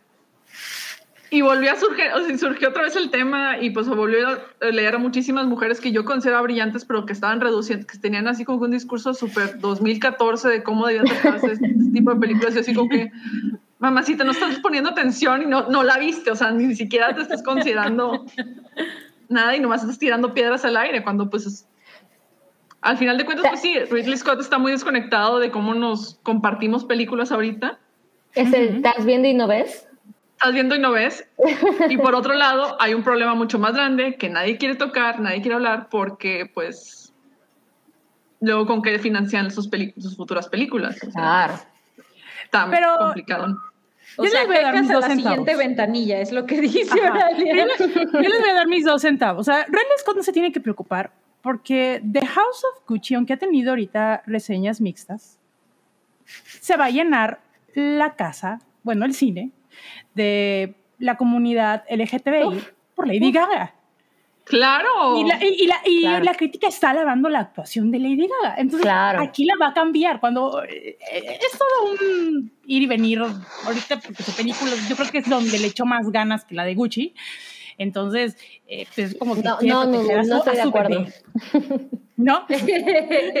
no, bueno, no, es, no, es, un decir, es un decir, pero bueno, pero Scott no se tiene que preocupar porque ahorita la segunda que va a lanzar en este año va a tener un hitazo y se, van a, se va a llenar los cines porque ahí sí van a ir.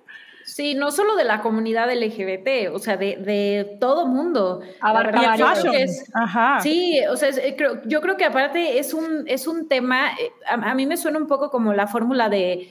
Eh, American Crime Story, otra vez sin poder decir el nombre en español, una historia de crimen americano, em, Que, la verdad e, es como de, estos asesinatos que se quedaron ahí en la prensa y que todo el mundo dice, pero, pero ¿qué, qué, qué pasó? ¿Qué hay detrás? Entonces, el hecho de que te quiera contar esa historia y con actores del calibre de Adam Driver y Lady Gaga, pues faltaba más.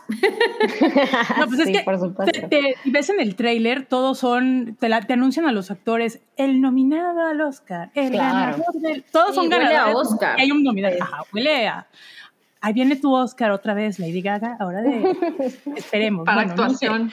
o actuación. actuación. Sí, es cierto, vamos a corregir, vamos a, actuación, a mejor actuación. Mejor actuación. Pues, y sí, y pues este fue el chisme y pues está así como que todo muy... Chismoso. Pues vaya, está muy chismoso y, y también está así como que súper aburrida la discusión porque es de que pues es que el problema no es, no es culpa de los millennials, otra vez que nos quieran este, poner la causa de la ruina y miseria de todo el mundo, sino cosas más sistémicas, mucho más grandes que pues están fuera de control al final de cuentas. Y que no están... Su crítica de por qué no nos despegamos del celular, ¿qué es? O sea, como que, que nada más vemos TikTok y, ya no vamos al cine. O sea, va por ahí, ¿no? Sí, va por ahí. Porque no es verdad. Es un comentario, fue un comentario bastante random. Yo creo que lo dijo así como que a ver si chicle y pega, ¿no? Sí. Es culpa de los chavos. Creo que es, es entre esa y la fórmula de preguntarle a directores consagrados o consagradas, ¿qué es lo que opinan de Marvel? Es así como que las dos preguntas. son, las dos preguntas este, de, prensa de, nota. de que, ok, con esto vamos a viralizar la nota y vamos a hacer clics y vamos a ganar dinero. Dinero, dinero, es, dinero. Es, lo que son las preguntas que hacen a, a Joaquin Phoenix a alejarse de la prensa, ¿no? Sí, definitivamente. Sí, sí, sí. Sí, Qué bueno. sí de evitarlas, no, de, de Pero pues la veremos en streaming. la han recomendado. Es que ya no está en el cine, ¿o sí? Ya no, está en el cine, no, ya la no, quitaron porque pues hay que darle espacio a la siguiente de Marvel, ¿sabes? O sea, es como que... Obi. Pero yo creo que no tarda mucho en estar en Star Plus. No creo que tarde mucho. ¿En ¿eh? Sí, porque... ¿Es de Star? Es de Star, sí, porque es Ah, de. Century Fox. Es de Disney. Es de Disney. Así claro, es, entonces. Sí, sí, sí, sí, sí. y Disney pues nomás lo está aventando a ver. A ver qué, Sin qué interés alguno. pega. Así es. Bueno, Uy, vamos a bueno. pasar al, al siguiente, Siguiente. chismecita, que es, ya saben, ya sacó Adele su nuevo álbum. ¿Ya lo escucharon, chicos? Par No. fin. Ay, yo Nah. tampoco y me muero por él. ¿No te gusta Yo- de él? No, no, no, yo debo Ah. decir que soy muy fan de Adele. Yo sí. No, está, Yo está la muy bueno. amo. Está muy bueno el disco. El, tuve la oportunidad de ver el especial que hizo el One Night Only con Adele. Sí. Sí, estuvo bastante, bastante bueno. eh, y la, la- la entrevista se abrió un poquito más y pues todo lo del proyecto. Pero bueno, esto va un poquito unado a, a- a esto de, del concierto de Adele, porque pues resulta que pues una cadena australiana manda a uno de sus reporteros pues a- entre, al evento y pues entrevistar a Adele. Esto le costó como un millón de dólares lograr la entrevista, entre los viáticos, pues fue el, el camarógrafo y pues el, el reportero, ¿no? Pues en el viaje y todo, pues él, él muy en, amén y cordial, relajado aquí en primera clase, la champanita, tararara, llega al evento, empieza a Como entrevistar todos a estamos acostumbrados. Como, como todos estamos Sí, sí, sí. acostumbrados, claro, claro, claro. Eh, llega el día del evento, le dicen, pues, ¿sabes qué? Vas a tener entre, entre 5 a 10 minutos la oportunidad de entrevistar a Adele, que pues Adele. a la Adele. Bueno, hay unos que dicen que era entre, 10 y- entre 5 y 10, otros entre 20 y 30. Entonces, está la oportunidad, el, ya están, pues ya están colocados, están platicando y todo. Este muchacho empieza a, la, a la entrevista, a la, a la platicación, y en eso Adele empieza a detectar de que el güey no había escuchado su disco, no tenía ni idea de, de sus preguntas, no iban direccionadas al nuevo álbum. Se supone que antes de, de las entrevistas se, se les dio Mínimo. a todos los medios la- el disco pues para que lo escucharan y pues con la relación de las canciones pues fueran ellos este, preguntando. Entonces esto indigna a Adele, pues dice, se sintió muy ofendida, se para Con la señora razón. y dice. Totalmente. Se acabó la todo. entrevista. se acabó, me voy. Y dijo, pues esta, todo lo que es la grabación de la entrevista la va a retener mi gente y no la voy a soltar. Entonces se armó un relajo, eso se enteran pues ya los directivos de, de la cadena. eh, y pues al chavo, pues más allá de la regañiza que le, que le dieron, lo suspendieron por dos semanas Ah, por no ir a hacer su chamba. Y pues, pues, Pues sí, es es, que una sí sí, se pasó, oiga, no. ¿no? Se pasó. Es como, como si te ofrecen una entrevista para una película y no la ves. ¿No? De O sea, hecho, o sea, muchas, es como muchas parte veces de no pasa. trabajo, ¿no? O sea, Eh, tú no, no, y- vas a no, veniste a no hacer nada. Claro. Realmente, vino a, hacer- a no Sí, hacer exacto. nada. Y si- Es, como, es como venir a la hypa sin leer la escaleta. Ups, ya me cacharon. Podría ser totalmente. Sí, Todo puede suceder. por estar este tomando. Bahama Mamas. Pero, No, pero es se que- los perdonamos. No, pero es que es un, tra- o sea, o sea, por ejemplo, para películas y cosas así, pues normalmente si, si, hay, si hay oportunidad, pues los distribuidores te mandan a liga de la película para que la veas Claro. antes y puedas, por ejemplo, hacer tu reseña o si en caso de que entrevistar a los a la persona que te vayan a poner sepas de qué estás hablando y puedas hacer peli- Claro. este, preguntas relacionadas a lo que estás es. viendo. Para música, perfectamente comprensible que sea lo mismo. Entonces aquí el vato pues no hizo su tarea y luego todavía se pone de digno. o sea, o sea, Ya con- se veía en la foto. ya, me- ya, Sí. se- ya vi que me están acusando de que no la, de que odio de él. No, no la odio, simplemente su música me da igual, o sea, no conecto con ella y punto, es that's it. Y me parece una falta de respeto que le falten el, le falten el respeto al tiempo de ella y a, lo- y a otros reporteros, otros periodistas que también estén invirtiendo su tiempo y su se están haciendo el trabajo para pues sacar Claro. una buena entrevista, hacer bien su trabajo y que haya alguien que de esa manera le falte el respeto al trabajo de todos y de todas, Y deja tú, le está quitando lugar a alguien más que seguramente sí escuchó el álbum, que hubiera amado escuchar el álbum. No, y para la audiencia, Exactamente. para su audiencia, o sea, su, audiencia, si, si, tú ves de, de, pronto un canal, un, este, un medio, un reportero, y quieres, o sea, y va a ser un reportaje de algo que a ti te interesa, pues esperas que haga preguntas que agreguen como mucho valor, ¿no? Y que hablen de ese trabajo y que, o sea, sea un, un buen labor, una buena labor periodística, pero pues en este caso, como, como dicen, no, no hizo la tarea. Entonces, pues tache, tache, tache, pero tache. Tienes que... pero mira, el disco está muy bueno. Ahí, por, Dice, por ahí ponía eh, Federico. sí, sí, sí.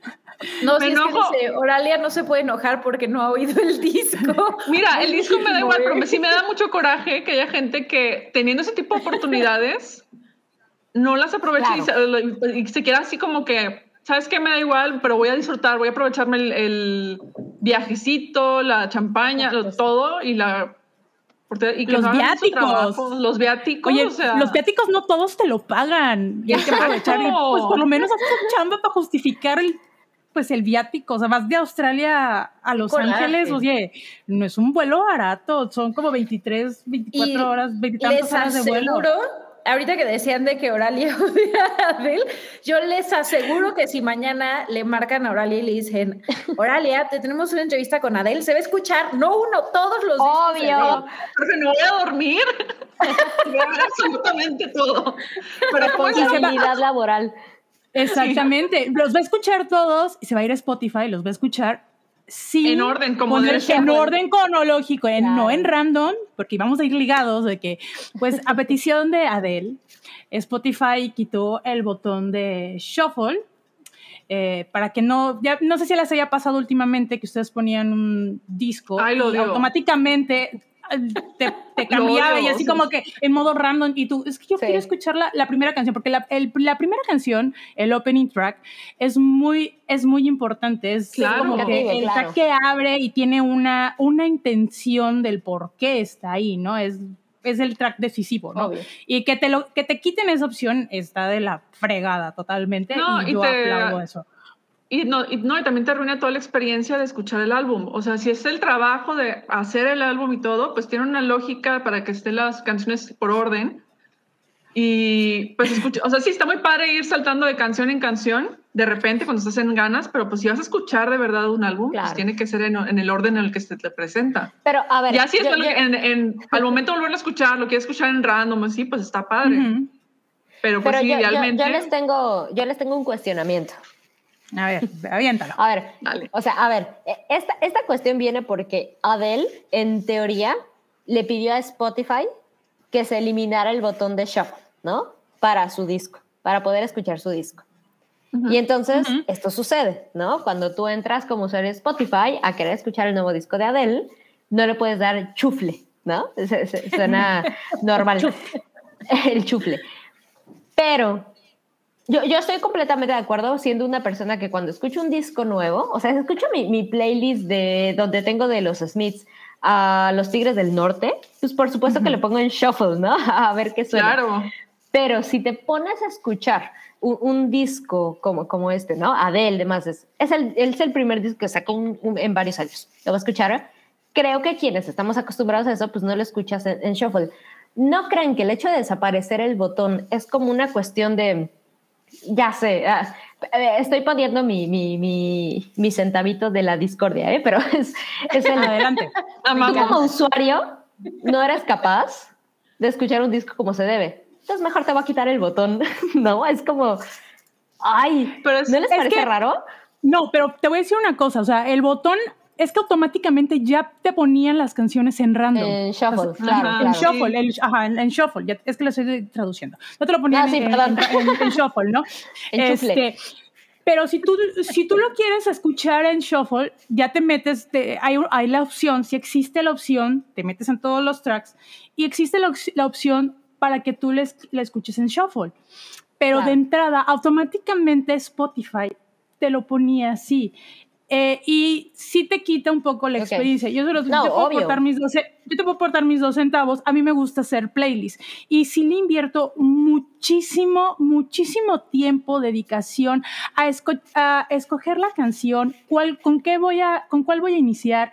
La que sigue tiene que ir el, tiene que tener el mismo ritmo para que le dé una continuidad al otro. Incluso hasta yo le pongo el comentario, bueno, ponle este, el fade en dos segundos para que se escuche el blending y no se sienta tan forzado. O sea, yo realmente respeto la decisión y estoy a favor de lo que dice Adel, porque sí le, sí, invertimos tiempo. Y ellos sobre todo porque son artistas y ganan dinero. Yo no gano nada, ¿no? Ya me encanta compartirlas y hacerlas. Que no y es una artística.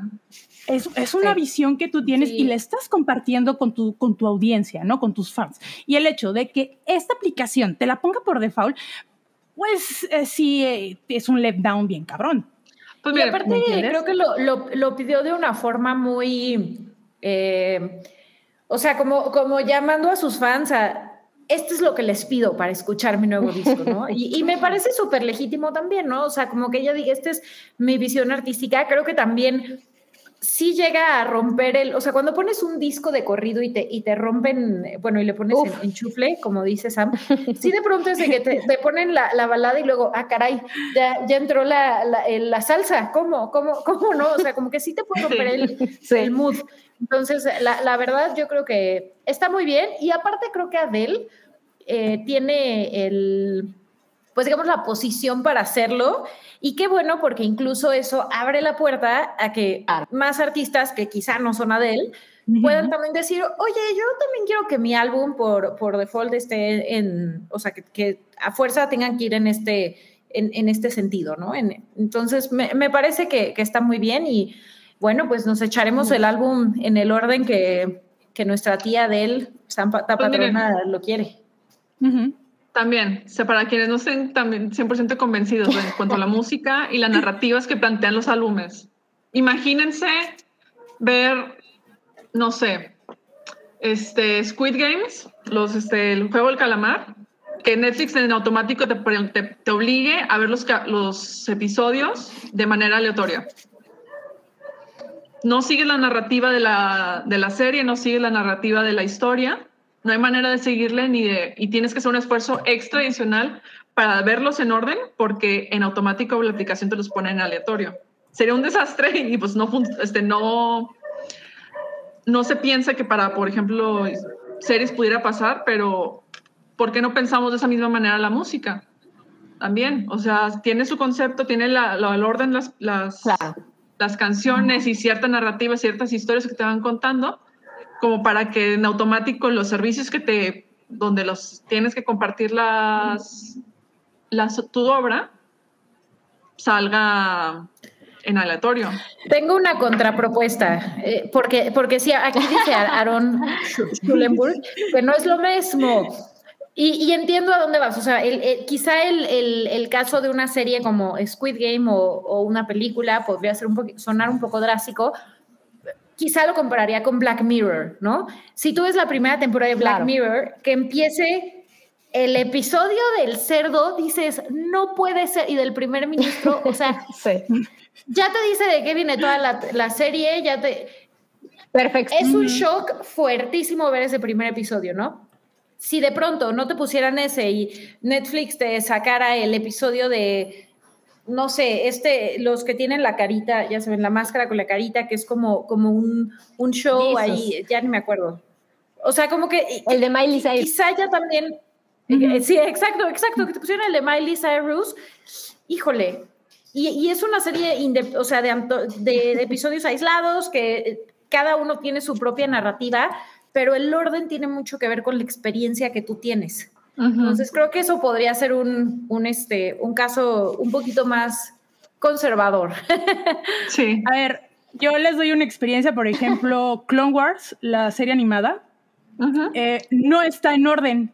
O sea, viene en un orden, pero de acuerdo al canon, viene, tienes que ver diferente los episodios. O sea, no viene en el orden correspondiente de la narrativa de la historia. Y por ejemplo, aquí menciona este, Jesús HC, dice, no hay un botón de shuffle en Netflix, algo así como un play something se llama, ¿no? Sí, sí existe, pero es cuando eso tú lo aplicas, cuando no tienes absolutamente nada que ver en Netflix, pues ya le buscaste, no, no, no, encontraste nada, dices, ah, bueno, le voy a aplicar el botón y lo primero que aparezca lo voy a ver. En eso sí aplica, pero en la música no. Cuando un artista crea un álbum, pues de cierta manera tienes que respetar el orden. La, primera o la segunda escuchada, sí, ya si tú quieres, lo puedes escuchar en, en, shuffle, en el shuffle, y pues a gusto y, y en a gusto en ameno. Pero primero, pues dale la oportunidad a escuchar la visión del artista, dale la oportunidad. Ya si tú quieres darle tu visión, pues adelante. Y es una cuestión demasiado válida. Sí, yo también. Que, al final sí creo que tiene que ver un, un, poco, o un, yo creo que tiene que ver un muchísimo con esta cuestión de, así como les pasó a, las generaciones de las bandas noventeras, early dos mileras, el tratar de adaptarse a, los cambios de la industria, ¿sabes? Esos titanes que dicen, no sé, metálica, ¿no? O sea, es que no puedo, no puedo hablar de estos cambios en la música, en la industria de la música sin pensar en lo que hizo Metallica con Napster. Es como, no entiendes cómo evoluciona tu industria, ¿no? Lo, cual está muy, muy cabrón. Pero esta cuestión de, a, mí me parece correcto, y, igual lo que en su momento hizo Taylor Swift, ¿no? Como de ponérsela a estas industrias y decirle, a ver, sí soy Taylor Swift, sí soy millonaria y lo que quieras, ¿no? Pero esto que estás haciendo de cómo pagas es una chingadera, o sea, de verdad, es una broma, ¿no? Y, uno de este lado puede decir, bueno, pues esos, esos ricos que necesitan, pero cuando lo traduces a estas personas que, para las que en teoría están generadas estas, estas plataformas, ¿no? Que es cualquiera puede compartir música, cualquiera puede bla, bla, bla.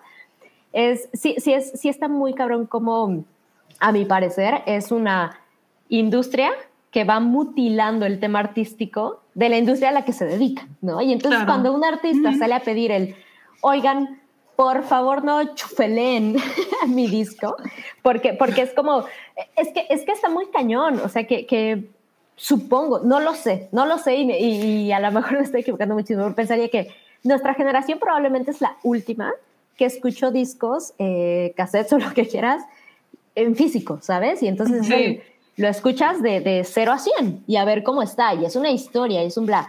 Probablemente la generación que sigue, o sea, los, los que nos preceden, es el... ¿Cuál es esa dinámica? ¿De qué hablas? Pero el, vinil está volviendo, ¿eh? Sí, está, el vinil está volviendo muy cabrón, ¿eh? Y el vinil no viene, no viene, ahí no le puedes hacer shuffle, ahí lo tienes que escuchar no, claro, claro, claro. Y, tiene el orden de A, B, y el disco, y uno, dos, tres discos, como vienen realmente. Como viene, sí. A, a, ver, ahí cómo le haces. No, no, no. Y, justo, está, está perfecto, pero, pero el, a, mí, a mí me parece curioso que el hecho de que Adele pidiera esto es como, porque es una conversación, ¿saben? justo el, el, comentario que decía Oralia es el, no ves una serie, una película y demás como el, a ver cómo me lo quieres presentar, ¿no? A, ver cómo le entiendes. Pues no. Y, y entonces, que, que, esto sea una conversación, a mí me deja un poquito como el inquieto de decir, probablemente, bueno, no probablemente, seguramente, lo sé, ¿no? Te digo, pensando en el ejemplo de Metallica en After es, la música ya no se consume como estamos acostumbrados y, al final es, bueno, y a ver qué sucede. O sea, nosotros podemos eh, estar muy seguras en decir, pues se tienen que escuchar en orden porque así se grabaron. Pero a lo mejor de verdad hay, hay cuestiones generales que dicen, ni tiempo, ¿no? Ni siquiera escucho el disco completo, voy a escuchar el sencillo y una que me gusta. O sea, no lo sé pero, pero yo sí consideraría el, estas personas que son como ah, hasta cierto punto poderosas dentro de la industria, que, que se ponen con titanes como Spotify, es, creo que está ok, ¿no? al final es, recordemos estas cuestiones de Taylor Swift diciendo que, que Spotify paga una mierda a, a, los, o sea, si alguien como Taylor Swift que no necesita varo, te puede decir, eres un abusivo con cómo pagas, pues puedes pensar en todas las bandas que, que dedican su, talento a subirlo acá, ¿no? Para ver si les va bien.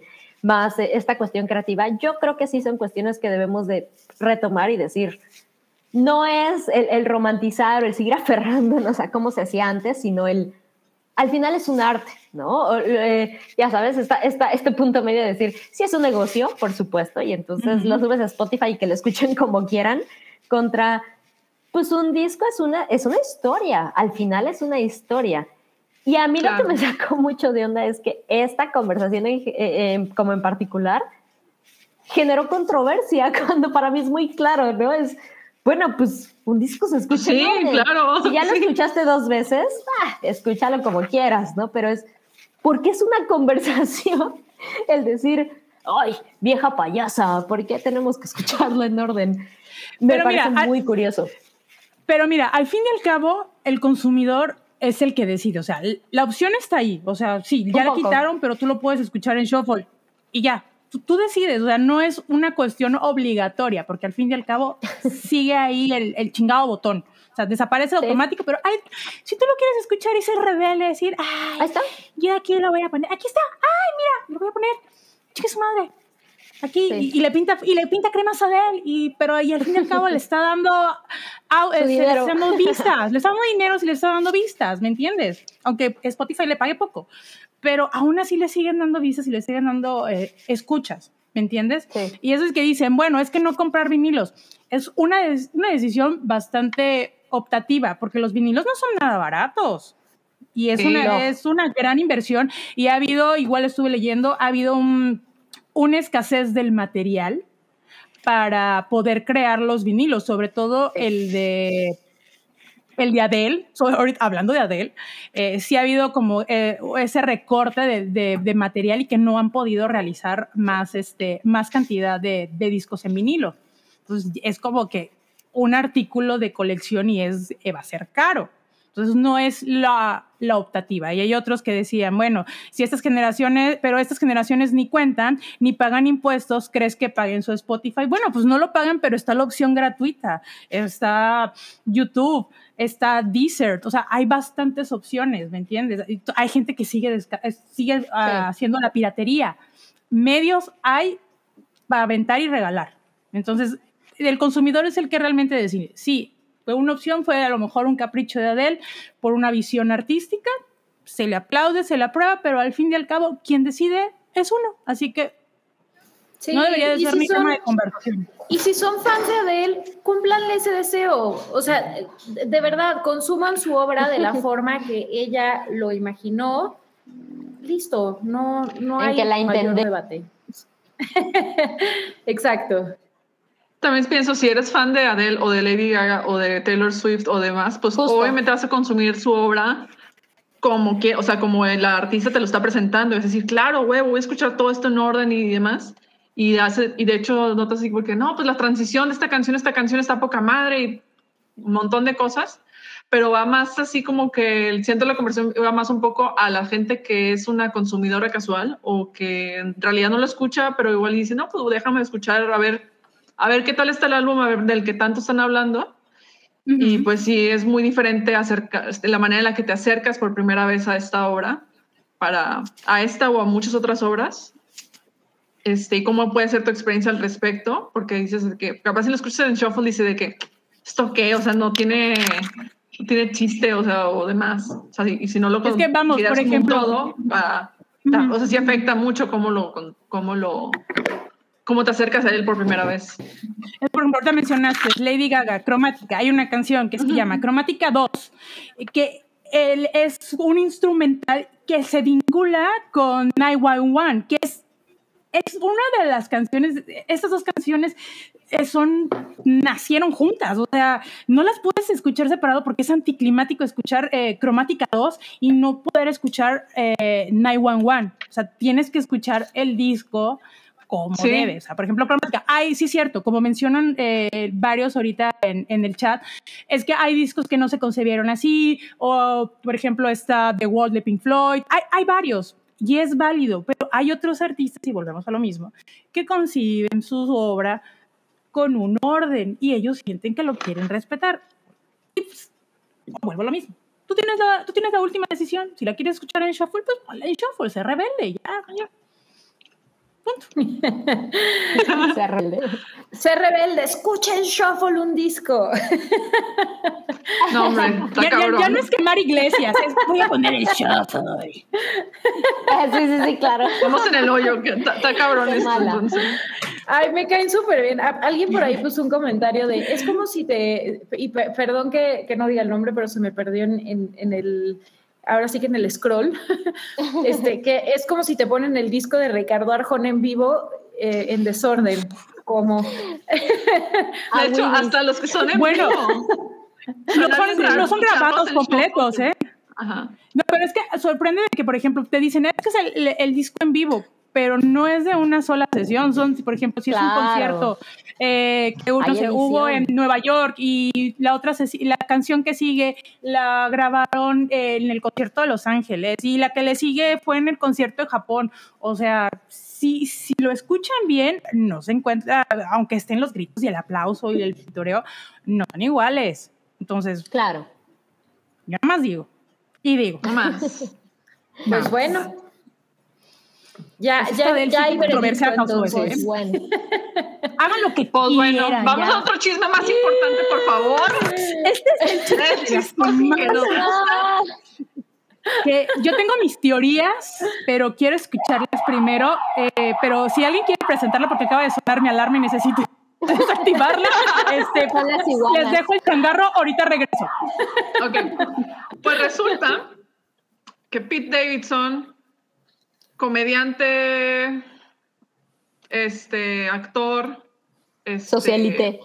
Socialite, que han dado, no sé, es que no, entiendo, no sé, entiendo el fenómeno, sé por qué pasa, pero al mismo tiempo es como que me sigue sorprendiendo porque se liga a las mujeres más guapas y hot del momento. O sea, chingos, o sea, muchísimas enseguida, una y otra, sin importar edades, sin importar quiénes sean, así parejos, así bien. A la Maxim. A la sí. y pues ahora su último ligue es Kim Kardashian, recién divorciada. No puede ser. Se ve que es más simpático que Kanye. Es todo lo que voy a decir. No. Mira, tiene una gran simpatía. Es lo único que puedo decir. oh, por Dios, Oh, por Dios. Eso. Amigos que nos están escuchando, Imagínenselo. no, yo creo que sí, o sea, debe ser una persona muy agradable, ¿no? Me imagino.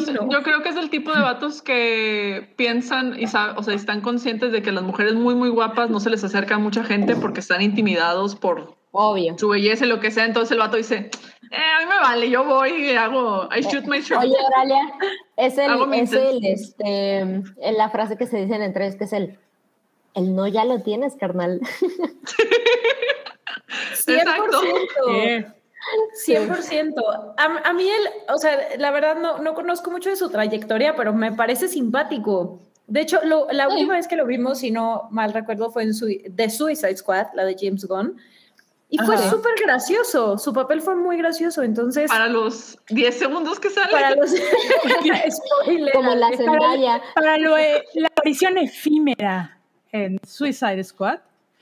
Pero está tenido como que varios, tiene, mucho, o sea, es que muchos sí le agradan, pero por ejemplo, muchos se quejan de su participación en Southern Night Live, que no tiene chiste, que porque está ahí, o sea, es como que muy contrario, pero la verdad, sí levanta cada vieja perdón con el resto de cada chica, corrijo, cada chica que la verdad, mucha, mucho hombre dice, pero pues, pues ¿cómo que le hace? ¿Qué tiene?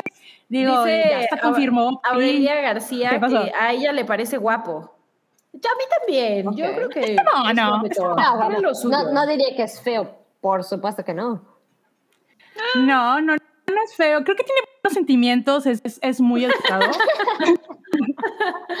Mira, creo que estoy, estoy casi de que fuera Alia. No sé si lo dijo o lo retuiteó por ahí, pero ese es el tema de la versión masculina de, de Pixie Dream Girl. Es, no hay forma de describirlo mejor. O sea, a mí me hizo entender todo. Sí, Totalmente. yo también cuando vi ese tweet fue de que, ah, ok, ya. Sí, por supuesto que sí, por su pollo. Eso es ese güey. Sí es. No, incluso hace poco. ¿Qué pasó? No, no, no, nada más iba a preguntar con quién más han dado, porque la verdad no. Ariana Grande, incluso. Ajá. Oh. con Kate, ajá. Órale, no, pues sí. Con Jennifer Aniston. Con la hija de, de ese, con con esta Gerber, la modelo, la hija de Cindy Crawford, también anduvo. Anduvo con la hija de, de esta, esta, esta chavita que está súper popular ahorita, esta Margaret Qualley. Ah, okay. McDowell, también anduvo con ella. Claro, claro, sí es cierto. Pues de hecho, se hizo como chiste, sí, se, se hizo como chiste el, en el últimos, en, el, en la última Met Gala que se topó a todas sus exes ahí. sí, sí, sí, como chamalet. sí, un chamalet. Pero fíjense que hace poco estaba leyendo una entrevista de él que donde le preguntaron que cuál era el deal breaker de un para él en una cita. Y él decía que el deal breaker mm, más grande es que se portaran groseramente con los meseros, sus citas. Totalmente. O sea, Ay, de que si lo trataban mal, o sea, de que decir de que, mesero, él decía, ¿sabes qué? Hasta aquí dejo, no hay segunda cita, muchas gracias. Oye, pero, es que sabes que tú puedes decir mucho de... Ay, Ajá, amable perdón, con los perdón. Perdón, perdón, Mobli. Es que, es que ando pues No, pues anda con él. Yo creo que sí, ¿no? Me imagino. Yo. Es que eh, eh, hay mucha leyenda urbana detrás de las, de las Kardashians que ya no vemos ni qué es realidad ah, ni qué es Para esto, quizás se conocieron cuando fue Kim a Saturday Night Live. Ajá, ahí fue donde empezó. El del besito. El amor se dio. Hay un besito por ahí. Pero, pero es súper cierto lo de, lo de los meseros que decías, ¿no? O sea, tú puedes decir muchísimo de una persona por cómo trata. Uno, a cualquier persona que le preste un servicio y dos, a los animales. Eso es total y absolutamente de acuerdo. Total, Así que, gracias por esa, por esa regla de oro al, al, al, al nuevo novio de Kim Kardashian. Sí, la verdad a ella se le ve muy contenta, muy feliz, muy graciosa. Aunque por ahí encuentran las teorías de que esto nada más es para tapar, tapar el ojo de eh, todo el escándalo detrás de Kylie y Travis Scott y sus demandotas de trillones de dólares es lo que dicen. Mamá, este, su mamá sí que es la manager y que está detrás de todo eso. ¿Quién sabe? Pero hay una frase en inglés. Hay una frase en inglés que dice, el diablo, the devil works hard, but Chris Jenner works harder. Entonces, y mis respetos para esa señora, debería de dar así como un, este, sus platitos y pagaría por un, un seminario total de, gestión. Sí, oigan, de es explotar la carrera de sus hijas. Desde el video de, de, de PR, de manejo de recursos, no, no, no, está cañona. Pero yo no, yo no creo que sea, que sea un, un estonto. O sea, sí, sí siento que sí, pues igual y, es un ya, sí, pues está bien. O sea, Kim es, es, o sea, sobra decirlo, es increíblemente exitosa y sí y bueno, pues también ya, ¿cuánto tiene divorciada? Así de dos meses. no, tiene como 48 horas, ¿no? Ojo, no, todavía no está divorciada, está separada. Ay, está divorciada. Ya porque este, Ye, no es Kanye, es Ye, en una entrevista dijo que pues que a él no le habían entregado los papeles y sabía que estaba divorciado que estaba, o sea, sabía que estaban separados y todo, pero que pues él no ha visto claro las cosas, que ah, todavía están pobre idiota. Te voy a decir, amigo, date cuenta. Entonces, en, este, en esta relación, Ye acaba de salir del chat. Sí, me exacto. por que lo disfrute. El administrador del grupo te eliminó. Ah, sí, y te eliminó, te baneó, Bye, baby. Y te borró de su libreta de contactos. bueno, pero ¿estás de acuerdo en que cualquier cosa que venga después de Kanye debe de ser como no mames, este güey es el más simpático del universo. Me lo paso increíble. ¿Cómo me hace reír? Podría deitear una piedra, no manches. O sea, puede volver a un parque de atracciones desde sí. años que no, seguramente no le permitieron pisar este Disney. No, qué bueno, qué bueno. Sí, sí, sí. Sí. Nos da mucho gusto por, por Kim y por, por este chavo. Y por la chisma Y por la chisma. Gracias por la chisma. Es el tipo de chismas que nos hacen falta más seguidos. ¿Quién anda con quién? ¿Qué escándalos? Para eso son celebridades. Para alimentar. Es que eso es algo que yo extraño mucho, por ejemplo, o sea, odio la época de los, o sea, tengo muy mala memoria de la época de los 2000, pero en ese momento pues estábamos de que con todas las de que, ah, ¿quién anda con quién? ¿Quién hace qué? Y miren su vida súper extravagante, cero que ver con nosotros mortales. El Entertainment Television, ¿no? Ajá. Uh, sí. Entonces, que se esté retomando un poquito eso, aparte de que darte cuenta de que, eh, mira, las celebridades no son como tú y como yo, sí tienen dinero y pueden hacer cosas súper absurdas. claro, Me parece fabuloso de que gracias por marcar todo diferente. Tratar de dejar de pretender que son como nosotras. O sea, exacto, exacto. Regresen a hacer esas, esas figuras este, utópicas, caricaturescas que, que, amamos ver. sí. Sí, exacto.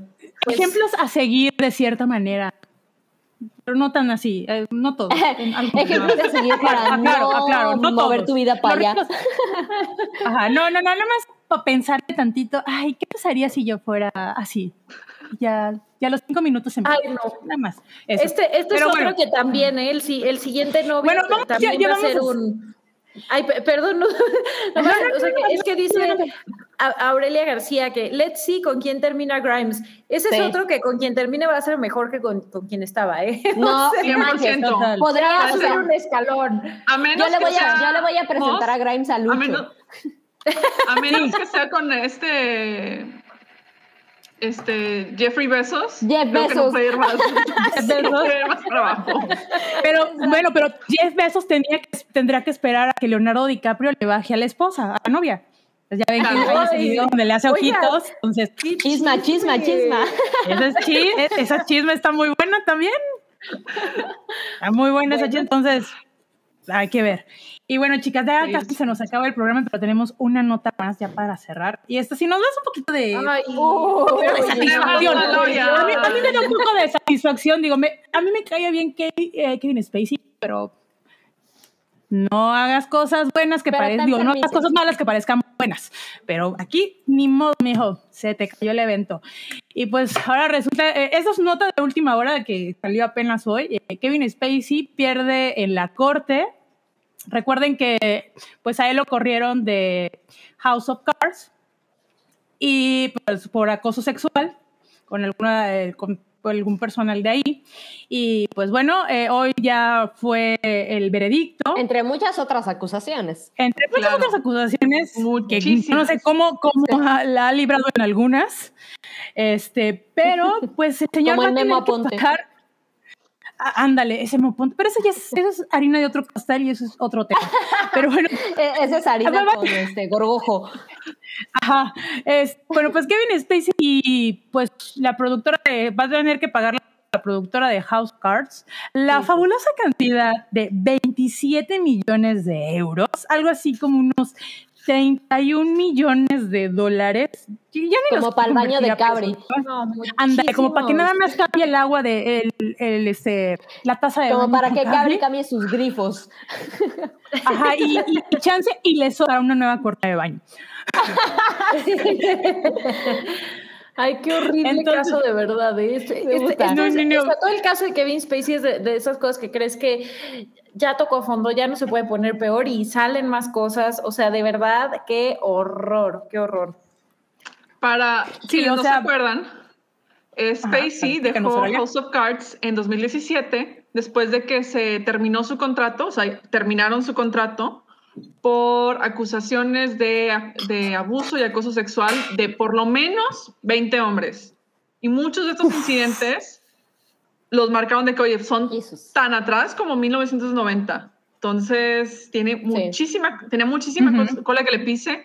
En contexto de Me Too fue donde muchos, este, muchos hombres salieron a denunciar a Spacey y fue donde le explotó todo esto en la cara.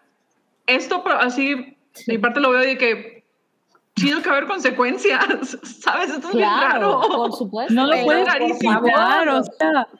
Es que de verdad, o sea, tantos años que ahí estaba y, y, protegido y como dicen, ¿no? O sea, la gente con miedo a denunciar porque pues obviamente era una figura de muchísimo poder y muchísima influencia. Claro Qué, qué, qué, horrible, de verdad, qué horrible. Y aparte, como, como dice Nudul, ¿no? O sea, luego, luego te queda como esta sensación de, híjole, pero y a mí sí me gustaba su obra, me gusta su tal, y entonces, ¿qué, qué hago con eso, no? Ahora, ahora ¿qué hago con esto? Entonces, es una situación difícil, pero pues se tiene que pasar por esto porque pues alguien tiene que, que hacerse responsable. pero este mira, es como, yo, yo pensaría que es como, no sé si me están escuchando, pero es como cuando a tu papá se lo llevan al torito y dices, somos humanos. Una cosa es... No, no, no, pero no, no Híjole, este, ahí no sabría yo decirte, ¿verdad? Pero no, no, no, no, mira, justificando. pero es el, es el decir, ok, puedo respetar un chingo. O sea, en el caso de un papá dices, ok, el hecho de irse al torito no, no anula nada, pero, pero es esta cuestión de decir, pues seamos completamente objetivos en que por mucho que guste el trabajo o lo que sea que haga alguna persona, no va de la mano con que sea una buena persona, ¿sabes? Puede ser talentoso, puede ser simpático, puede ser bla, bla, bla, bla, bla. Puedes quererlo, etcétera. Pero al final es, son personas con fallas, algunas fallas más graves que otras. Y en el caso de Kevin Spacey, a mí me parece que fue un, como un parteaguas en esta cuestión de decir, es esta persona que nos cae bien, que bla, bla, bla, bla. Y, yo, yo, no sé si ustedes lo percibieron de la misma forma, pero en este, en este boom justo del, del Me Too, eh, que no recuerdo cuántos años vino un poquito después de, esta denuncia, por ejemplo, de Shia LaBeouf, que, que bueno, Shia LaBeouf es una figura increíblemente controversial, pero esta cuestión de minimizar las denuncias de los hombres por acoso sexual, abuso, etcétera, etcétera, es, es peligrosa, ¿saben? Porque se tiende a pensar que es un poco menos grave porque fueron hombres con hombres, ¿no? no o, o incluso, híjole, suena terrible, pero esta cuestión de ay, es que los homosexuales o etcétera, etcétera, tienen unas dinámicas distintas, ni nos metamos ahí, no toquemos esas cosas, ¿no? Y al final es, oye, perdóname, abuso es abuso, ¿no? Acoso es acoso, punto. Entonces, creo que eso es algo que manchó mucho este caso. No, y también. fuera tan maquinado y por tantos años. Es claro. que llama la atención, ¿no? O sea, una cosa es cuando hay un caso eh, que es un caso que puede ser como el de, ay, este, así Ansari, ¿no? Sí. Que era de, bueno, fue, él no entendió las señales de ella, la hizo sentir muy incómoda, algo que claramente es eh, un, malentendido, o sea, él no se preocupó por porque ella estuviera en un espacio que ella se sintiera bien, ok, pero no hay, eh, o sea, digamos, un, un abuso es un malentendido y que, bueno, él asumió y todo y ya, ahí se terminó, ¿no? Que es, un, es como un caso que, que a mi parecer partió, o, bueno, no partió, sino abrió muchos debates alrededor de este movimiento. Pero el caso de Kevin Spacey sí es otro nivel, o sea, porque como decía Oralia, ¿no? Son años y años y años, muchísimos casos de, forma de víctimas hombres, víctimas mujeres. Es que se tiene que rendir cuentas. No, esto no, no, no puede seguir así. Sí, totalmente. al, final, de cuentas, que estos casos tan grandes, o sea, de personas tan grandes, aún y cuando sea pena mínima además, pero que haya una cierta especie de consecuencia para figuras como Kevin Spacey, como para Harvey Weinstein, para cualquier poderoso así de ese nivel grande, este, que pudiera este, mantener abusos sistémicos por décadas, el hecho que los veas de que, oye, pues sabes que sí llegaron a la justicia, le dieron una pena reducida, le dieron este, tiene que pagar tanto y esa va a ser su condena. Pero el hecho de que llegue a ese punto, dale, da, marca a todos los demás de que oigan. Sí. Pues si eso le pasó a los grandes poderosos que se creían intocables, pues al final de cuentas capaz a ti te toca peor, porque pues no tienes tanto nombre que te, que te pegue. Digo, nombre, es una... paréntesis dinero. Sí. Igual, también es muy optimista y es muy iluso, por sobre todo a los niveles de este, corrupción e impunidad que hay a nivel mundial. No es solo problema mexicano, también en gringo. O sea, acaban de liberar a un, en Estados Unidos acaban de liberar a un muchachito que mató a... Me digas. Mató a, dos, a, dos, a dos personas que estaban protestando y el vato puso, mató a dos delincuentes. No, ah, es no, ya, de verdad. Qué puto no, horror, no, ni nos metamos. Ni nos metamos. No, hay otro costal, eso, esos temas, entonces. Sí, sí, sí. Entonces, no, que hay vamos a alargar. De, de, consecuencia para estos casos grandes, pues ya es así como, como en un rayito de luz de esperanza de que. Pero bueno, mientras, pues pues el Kevin Spacey va a tener que pagar pues los 31 millones pues para como indemnización por ruptura del contrato y pues por todas las consecuencias eh, que esto eh, causó por los comportamientos durante el, rodaje, ¿no? Y RIP su, cadena, su carrera. sí, no, es que pues su carrera en Estados Unidos está totalmente aplastada, enterrada.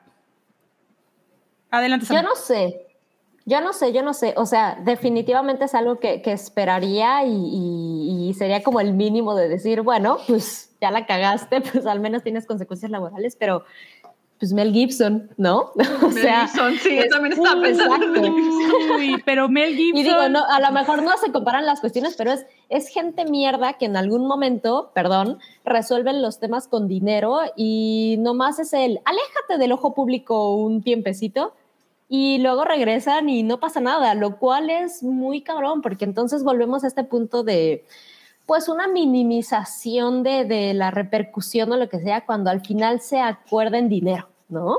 Que, que, nosotros no somos quienes para juzgar si la víctima genuinamente cree que, que, el dinero le puede ayudar. O sea, no debería de entrar eso en juicio, pero al final e, esta conversación de minimizar el problema que hubo porque se arregló por fuera con dinero es es bien peligrosa, ¿no? Porque te, También. eso de, de, de la carrera, yo te diría, pues mira, al menos ojalá haya una repercusión, pero conforme hemos visto muchos ejemplos, pues te esperas unos añitos, perfil bajo y demás, y regresas, porque al final no, la gente no, dice, no, ya o trabajas en otro lado. otro lado. Sí. Claro, claro. Como o sea, en Europa. Está, está esto no lo hemos superado, eso, eso está claro, ¿no? No, no se ha superado. Eh, pero sin duda que hay en este tipo de casos, de pronto, sí, sí eh, muestran como en ciertos casos sí puede haber justicia y pues se, se tiene que seguir eh, poniendo un alto a este tipo de situaciones. Claro. Es, esto claro, fue que, que una de cal por las que van de arena. cuestión legal. Ay, perdón, lo duro. sí. No, no te preocupes. Sí, no, pero es que, es que, es algo muy complicado, o sea, sobre todo en, una sociedad y, cómo estamos viviendo, el Joker, ¿no? Pero el no, no, no, pero es que justo ahorita que decimos el, el tema como de Mema Pontes, pues hay unas cuestiones que son un poco ambiguas, porque, porque pues sí, cuando te vas a la cuestión legal, a, a lo mejor la ley te dice, no, está, no, no pasa nada, pero es cuando como sociedad tienes que cuestionarte el, ya la ley dijo que no es tan grave, no quiero decir que este güey no lo hizo tan mal, sino vamos a cuestionar por qué la ley dice que no es tan grave, sí. que un güey con pero, poder venga, bla, bla, bla. Pero igual también creo que es lo que, lo que decía Elba, ¿no? Cuando vino a hablar de, del caso sí, de Britney exacto. Spears. O sea, que, que muchas veces a, a, nivel, o bueno, en la sociedad tenemos como esta idea de que la justicia solamente termina con la cárcel, ¿no? Sí. Y eso no es verdad. Hay veces que para, la, para las víctimas simplemente es exponer su caso, ¿no? Sí, simplemente es sí. llevarlo a juicio, eh, que, que, se le acabe la carrera a Kevin Spacey, ¿no? O sea, hay, hay, muchas formas en que, digamos, para las víctimas puede haber justicia, ¿no? Y, y pues en este caso fueron 31 millones de dólares. Entonces, bueno, eso no significa que él va a acabar en una celda este, como Harvey Weinstein. Claro, eh, pero le pero, costó pero le sí. va a costar, es una lana, o sea, o sea no cualquiera. Sí, sí, sí. está, está, bueno. está, muy, está muy cañón, está muy cañón. Sí. Está muy cabrón. Hubiéramos sí, acabado es... con la nota de Kim Kardashian. Sí, era, era como para finalizar, primero hacer corajes y ya después una nota feliz, pero no podemos tener todo en esta vida, señoras. Entonces, para eso necesitamos más perritos. Sí, necesitamos más perritos en esta vida. Sí, perritos, perritos, pero denle mucho amor a los perritos. Pero bueno, chicas, ¿qué creen? Ya se nos Ahora sí. No, yo estuve borracha bueno. de principio a fin, Nudul. No, mira, yo te quise. A mí me quedó una cerveza, pero creo que la voy a tener que reservar para el siguiente programa. Pero creo que para el siguiente programa va a ser vinito porque lo va a meritar. Ya le tenemos ahí por ahí una sorpresita. Pero bueno, chicas. Va, sí, he visto un vinito por eso. Sí, eso es, sí, es, es, es un vinito, vinito de rigor. ¿eh? Es vinito de rigor, tinto. Ya luego les vamos a contar la sorpresita por ahí que tenemos preparados. Estamos afinando detalles como por la razón por la cual se retrasó el programa el día de hoy. Pero bueno, chicos, se nos acabó el programa. Nada más queremos agradecer su presencia de habernos acompañado el día de hoy. Y pues aquí tenemos también a las chicas. Vamos a agradecer a Sam. Sam, gracias por haber nos haber dado un poquito de tu tiempo, de tu vacación. para Oigan, compartir esta, esta, tarde. No, no, no, al contrario, pero te agradecemos mucho que hayas compartido un poquito de tu tiempo el día de hoy con nosotras. Yo, yo, yo, yo feliz, ya, ya saben. Mucho amor pasando. La chisma, la chisma es el mejor, este, la chisma es el mejor estupefaciente. es la dosis perfecta. Por supuesto, sí. Avi. Así es. Bueno, Mobley, muchas gracias por el día, por estar el día de hoy. Los quiero. Muchas gracias a todos los que nos acompañaron. Qué grandísimos comentarios se aventaron en el chat. Y pues nos vemos en, en 15 días. Gracias a, las tres. Un, un, gusto, como siempre. Igual, Mobley, igual. Y Oralia, muchas gracias por acompañarnos el día de hoy. ¿Algo que quieras decir? Muchísimas gracias por escucharnos, por acompañarnos hoy. Y pues muchas gracias a ustedes también, las extraño. Se nos ah, yo también. Sí, ya estábamos discutiendo de que pensamos que había hype la semana pasada y pues no, faltaba una. Por nosotros sería semanal. Hay que aguantar los chismecitos también para y saborearlos bien a gusto. Pero me encanta compartir la noche con ustedes.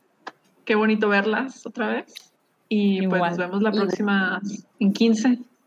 En 15 días. Y bueno, hay sorpresita, ¿no, Nudul? Hay sorpresita, hay sorpresa. Hay sorpresa. 15 días, pero vamos a afinar detalles para que estén al pendiente. Y bueno, yo soy Nudul, les quiero agradecer su presencia el día de hoy.